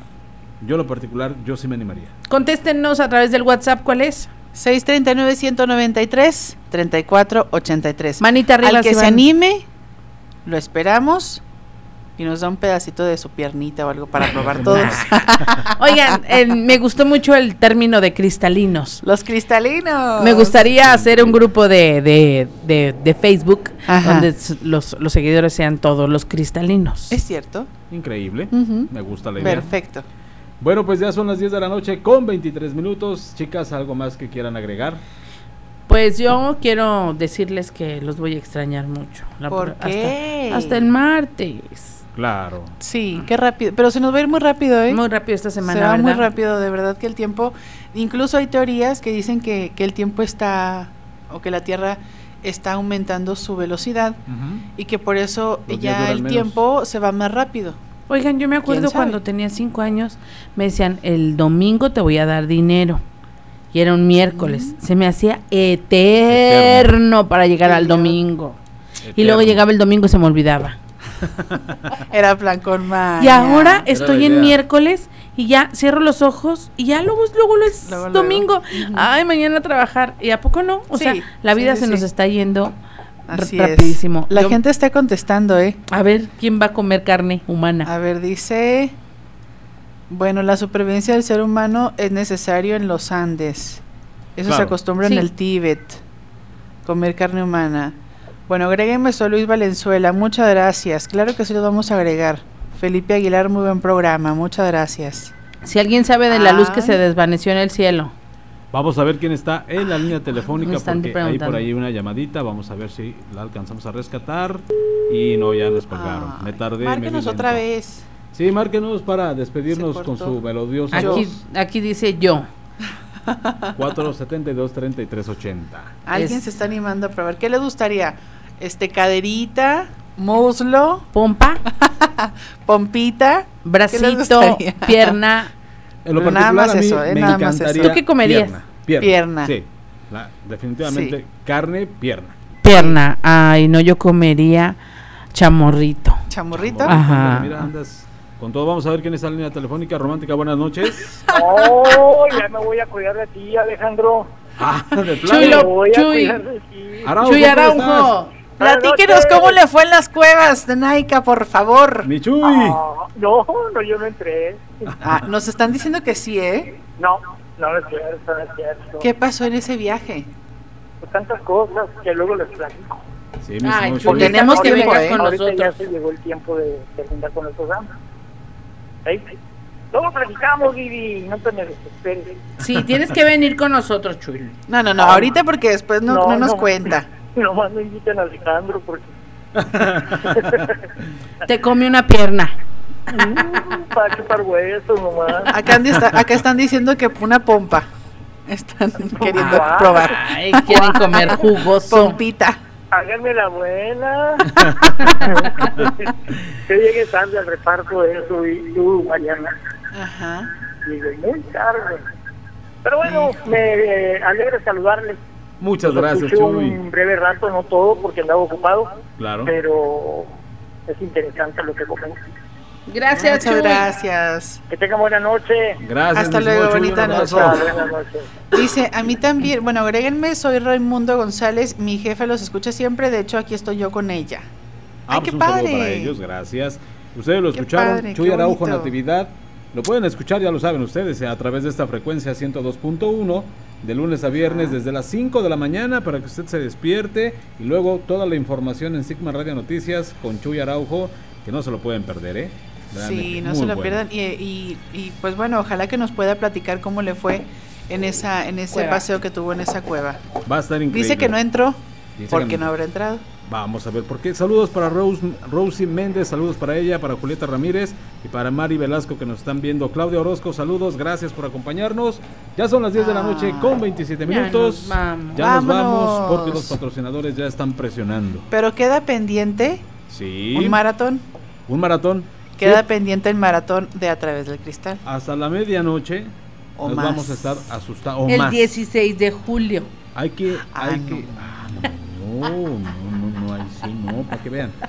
Un maratón. No, es más, la próxima semana, La próxima antes de que se vaya a vivir Sí, de vacaciones. sí. Hay que amarrarlo porque Vivi ya la caché que es tramposilla y siempre se nos va de vacaciones. Así es que vámonos a comprometerla. Ah, sí. Vamos a comprometerla primero para que ella esté presente en este que. maratón de A través del cristal. Y Roberto también, por supuesto. Claro, tenemos, tenemos eso pendiente y Así este es. nos, nos va a gustar mucho, por eso los- les hemos estado comentando para que ustedes se alisten y nos acompañen también, que no nos dejen aquí solitos. Efectivamente, que nos acompañen con, ahora sí que desde su casa, desde su oficina, desde donde esté, en el taller, en donde quiera, en la caseta Ajá. de vigilancia, Oye, pero ¿no estaría padre bueno. hacerle el sábado? Estaría padre, pero lo que pasa es que está el béisbol.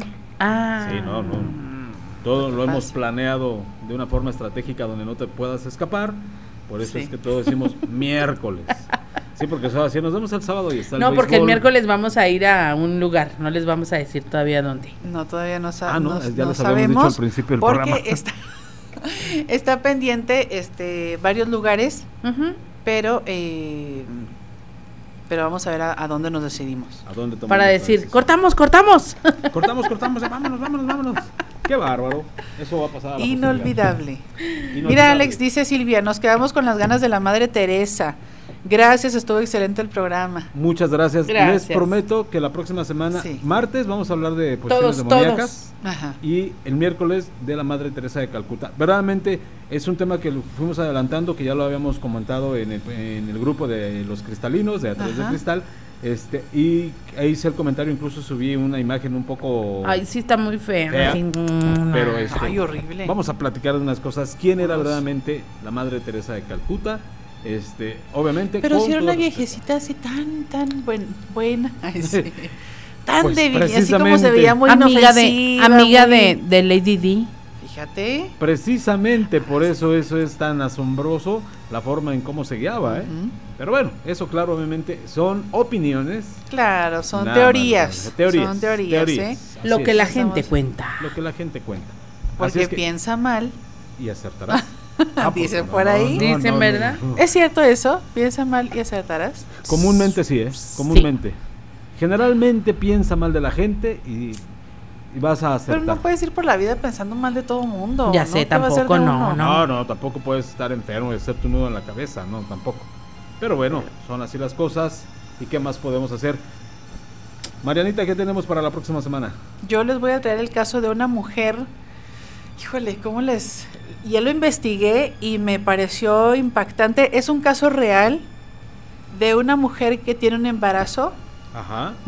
Le hacen un legrado a la mujer. O sea, eh, no sé si es porque. No me acuerdo exactamente a qué se debió ese aborto, ¿verdad? Pero los médicos no hicieron bien el legrado y algo se le quedó adentro y empezó a desarrollarse de nueva cuenta. Ah, caray. ¿De qué se trata? El próximo martes les digo. Ah. Está muy padre, el, el tema está muy padre y más porque según esto es real, ¿no? Nos gusta pensar que, bueno, no nos gustaría pensar que fuera así porque obviamente la mujer sufre, Claro, claro, claro. pero este es una historia que está muy impresionante porque ella sentía un fuerte dolor y sentía que algo tenía, la mujer no podía y se dan cuenta que algo estaba creciendo dentro de ella. No. Muy interesante. Bueno, pues yo, yo les voy a platicar a todas las mujeres, yo les voy a platicar una historia verídica que pasó en Camargo. Para todas aquellas mujeres que les gusta siempre estar a dieta, siempre estar con especialistas, les voy a platicar sobre este doctor que sí les bajaba en un mes, bajaban 20 kilos, 10 Ay, kilos, no. pero les voy a platicar qué les daba realmente el médico a sus Ah, pacientes. oye Ay, qué terrible. Y fue verídico, Oye, ¿eh? sí, ¿y cuántos médicos no hay así, eh? Sí, claro. De los mismos cirujanos plásticos que hasta las artistas van creyendo que, que son y no son, que ni son médicos o ni son, y las dejan todas mal. Pues ahí Ay, está el caso de. Alejandra Guzmán. Sí, Sus pompas de cassette. pobrecita. Sí, sabes por qué, ¿verdad? Porque de cassette, porque el, el, el- la matabellas, esta señora que les ponía eh, para aumentar el glúteo, Ajá. era el plástico con el que están hechas las cajas de los cassettes. Qué fuerte. Tremendo, tremendas Y declaraciones. ese, ese, ese, ese, ese plástico, Alejandra baja porque por el peso baja, eh, le tocó el hueso. El plástico alcanzó a tocar el hueso, em- estaba empezando a formar una capita en el hueso y era lo que la estaba matando, porque su hueso, el hueso tiene que respirar, o sea, Claro. internamente respira, Claro que sí. lo estaba tapando y era lo que le estaba causando casi una gran cangrena a nivel de todo el hueso del, de la, lo que le de pudo haber cadera. pasado a Alejandra Ale- quedarse Alejandra estuvo así de morirse. Bueno, y de quedar mal, en caso de salvarse quedar mal. De hecho, no sé si la han visto en sus conciertos, como que ya agarró otra vez peso, Sí. como que tuvo una decaída en el alcoholismo. Ajá. Ahorita Sí, como que ya, ya dejó todo porque dice que su vicio más grande ha sido el alcohol. Tremendo. como que ya dejó todo, ya volvió a agarrar pesito, ya se ve otra vez medio llenita, como ha, sido su complexión, Sí, su complexión siempre, siempre. y le ves la pompa, se ve bien rara, pobrecita. Pobrecita. Y sumado a eso, ahorita los recientes problemas que tiene con Frida Sofía. vaya. Pues déjenme les platico, dicen por ahí ah, rápido que eso nada más ha sido como una... Un ardid publicitario. Exactamente, porque Para como Frida Sofía lanza su, su material discográfico por como, como para estar en guerra y tener el boom con la Pero se han familia. dicho cosas bien feas. Horribles, Muy así son ellas. O sea, ¿será, ¿será que alguien se preste a eso nada más por el interés? A mí no me sorprende de Alejandra Guzmán, mí ni sí, siquiera sí, de, ni sí. de Michelle Salas. De quien me sorprende mucho es de doña Silvia Pinal. También ya le dijo mi hijita, ya mi hijita, ven a darme un beso mejor. Entonces yo digo que sí es teatro, ¿eh? Yo creo que sí. Bueno, pues vámonos. 10 de la noche con 33 minutos. Muchísimas gracias por habernos acompañado en este miércoles, miércoles ya 26 de junio del año 2019. Los esperamos en la próxima, próxima emisión de A través del Cristal en martes, en punto de las 8 de la noche. Prometemos que ahora sí arrancamos a las 8. Poquito después, pero No poquito. prometas, dice la canción. Lo que no, Lo que no será. bueno, yo les mando besos, bendiciones, acuérdense, sonríe y la fuerza estará contigo. Qué bonita frase, es muy cierto, hay que mantener esa, esa buena actitud ante la adversidad muchas veces que se presenta en, nuestro, en nuestras vidas.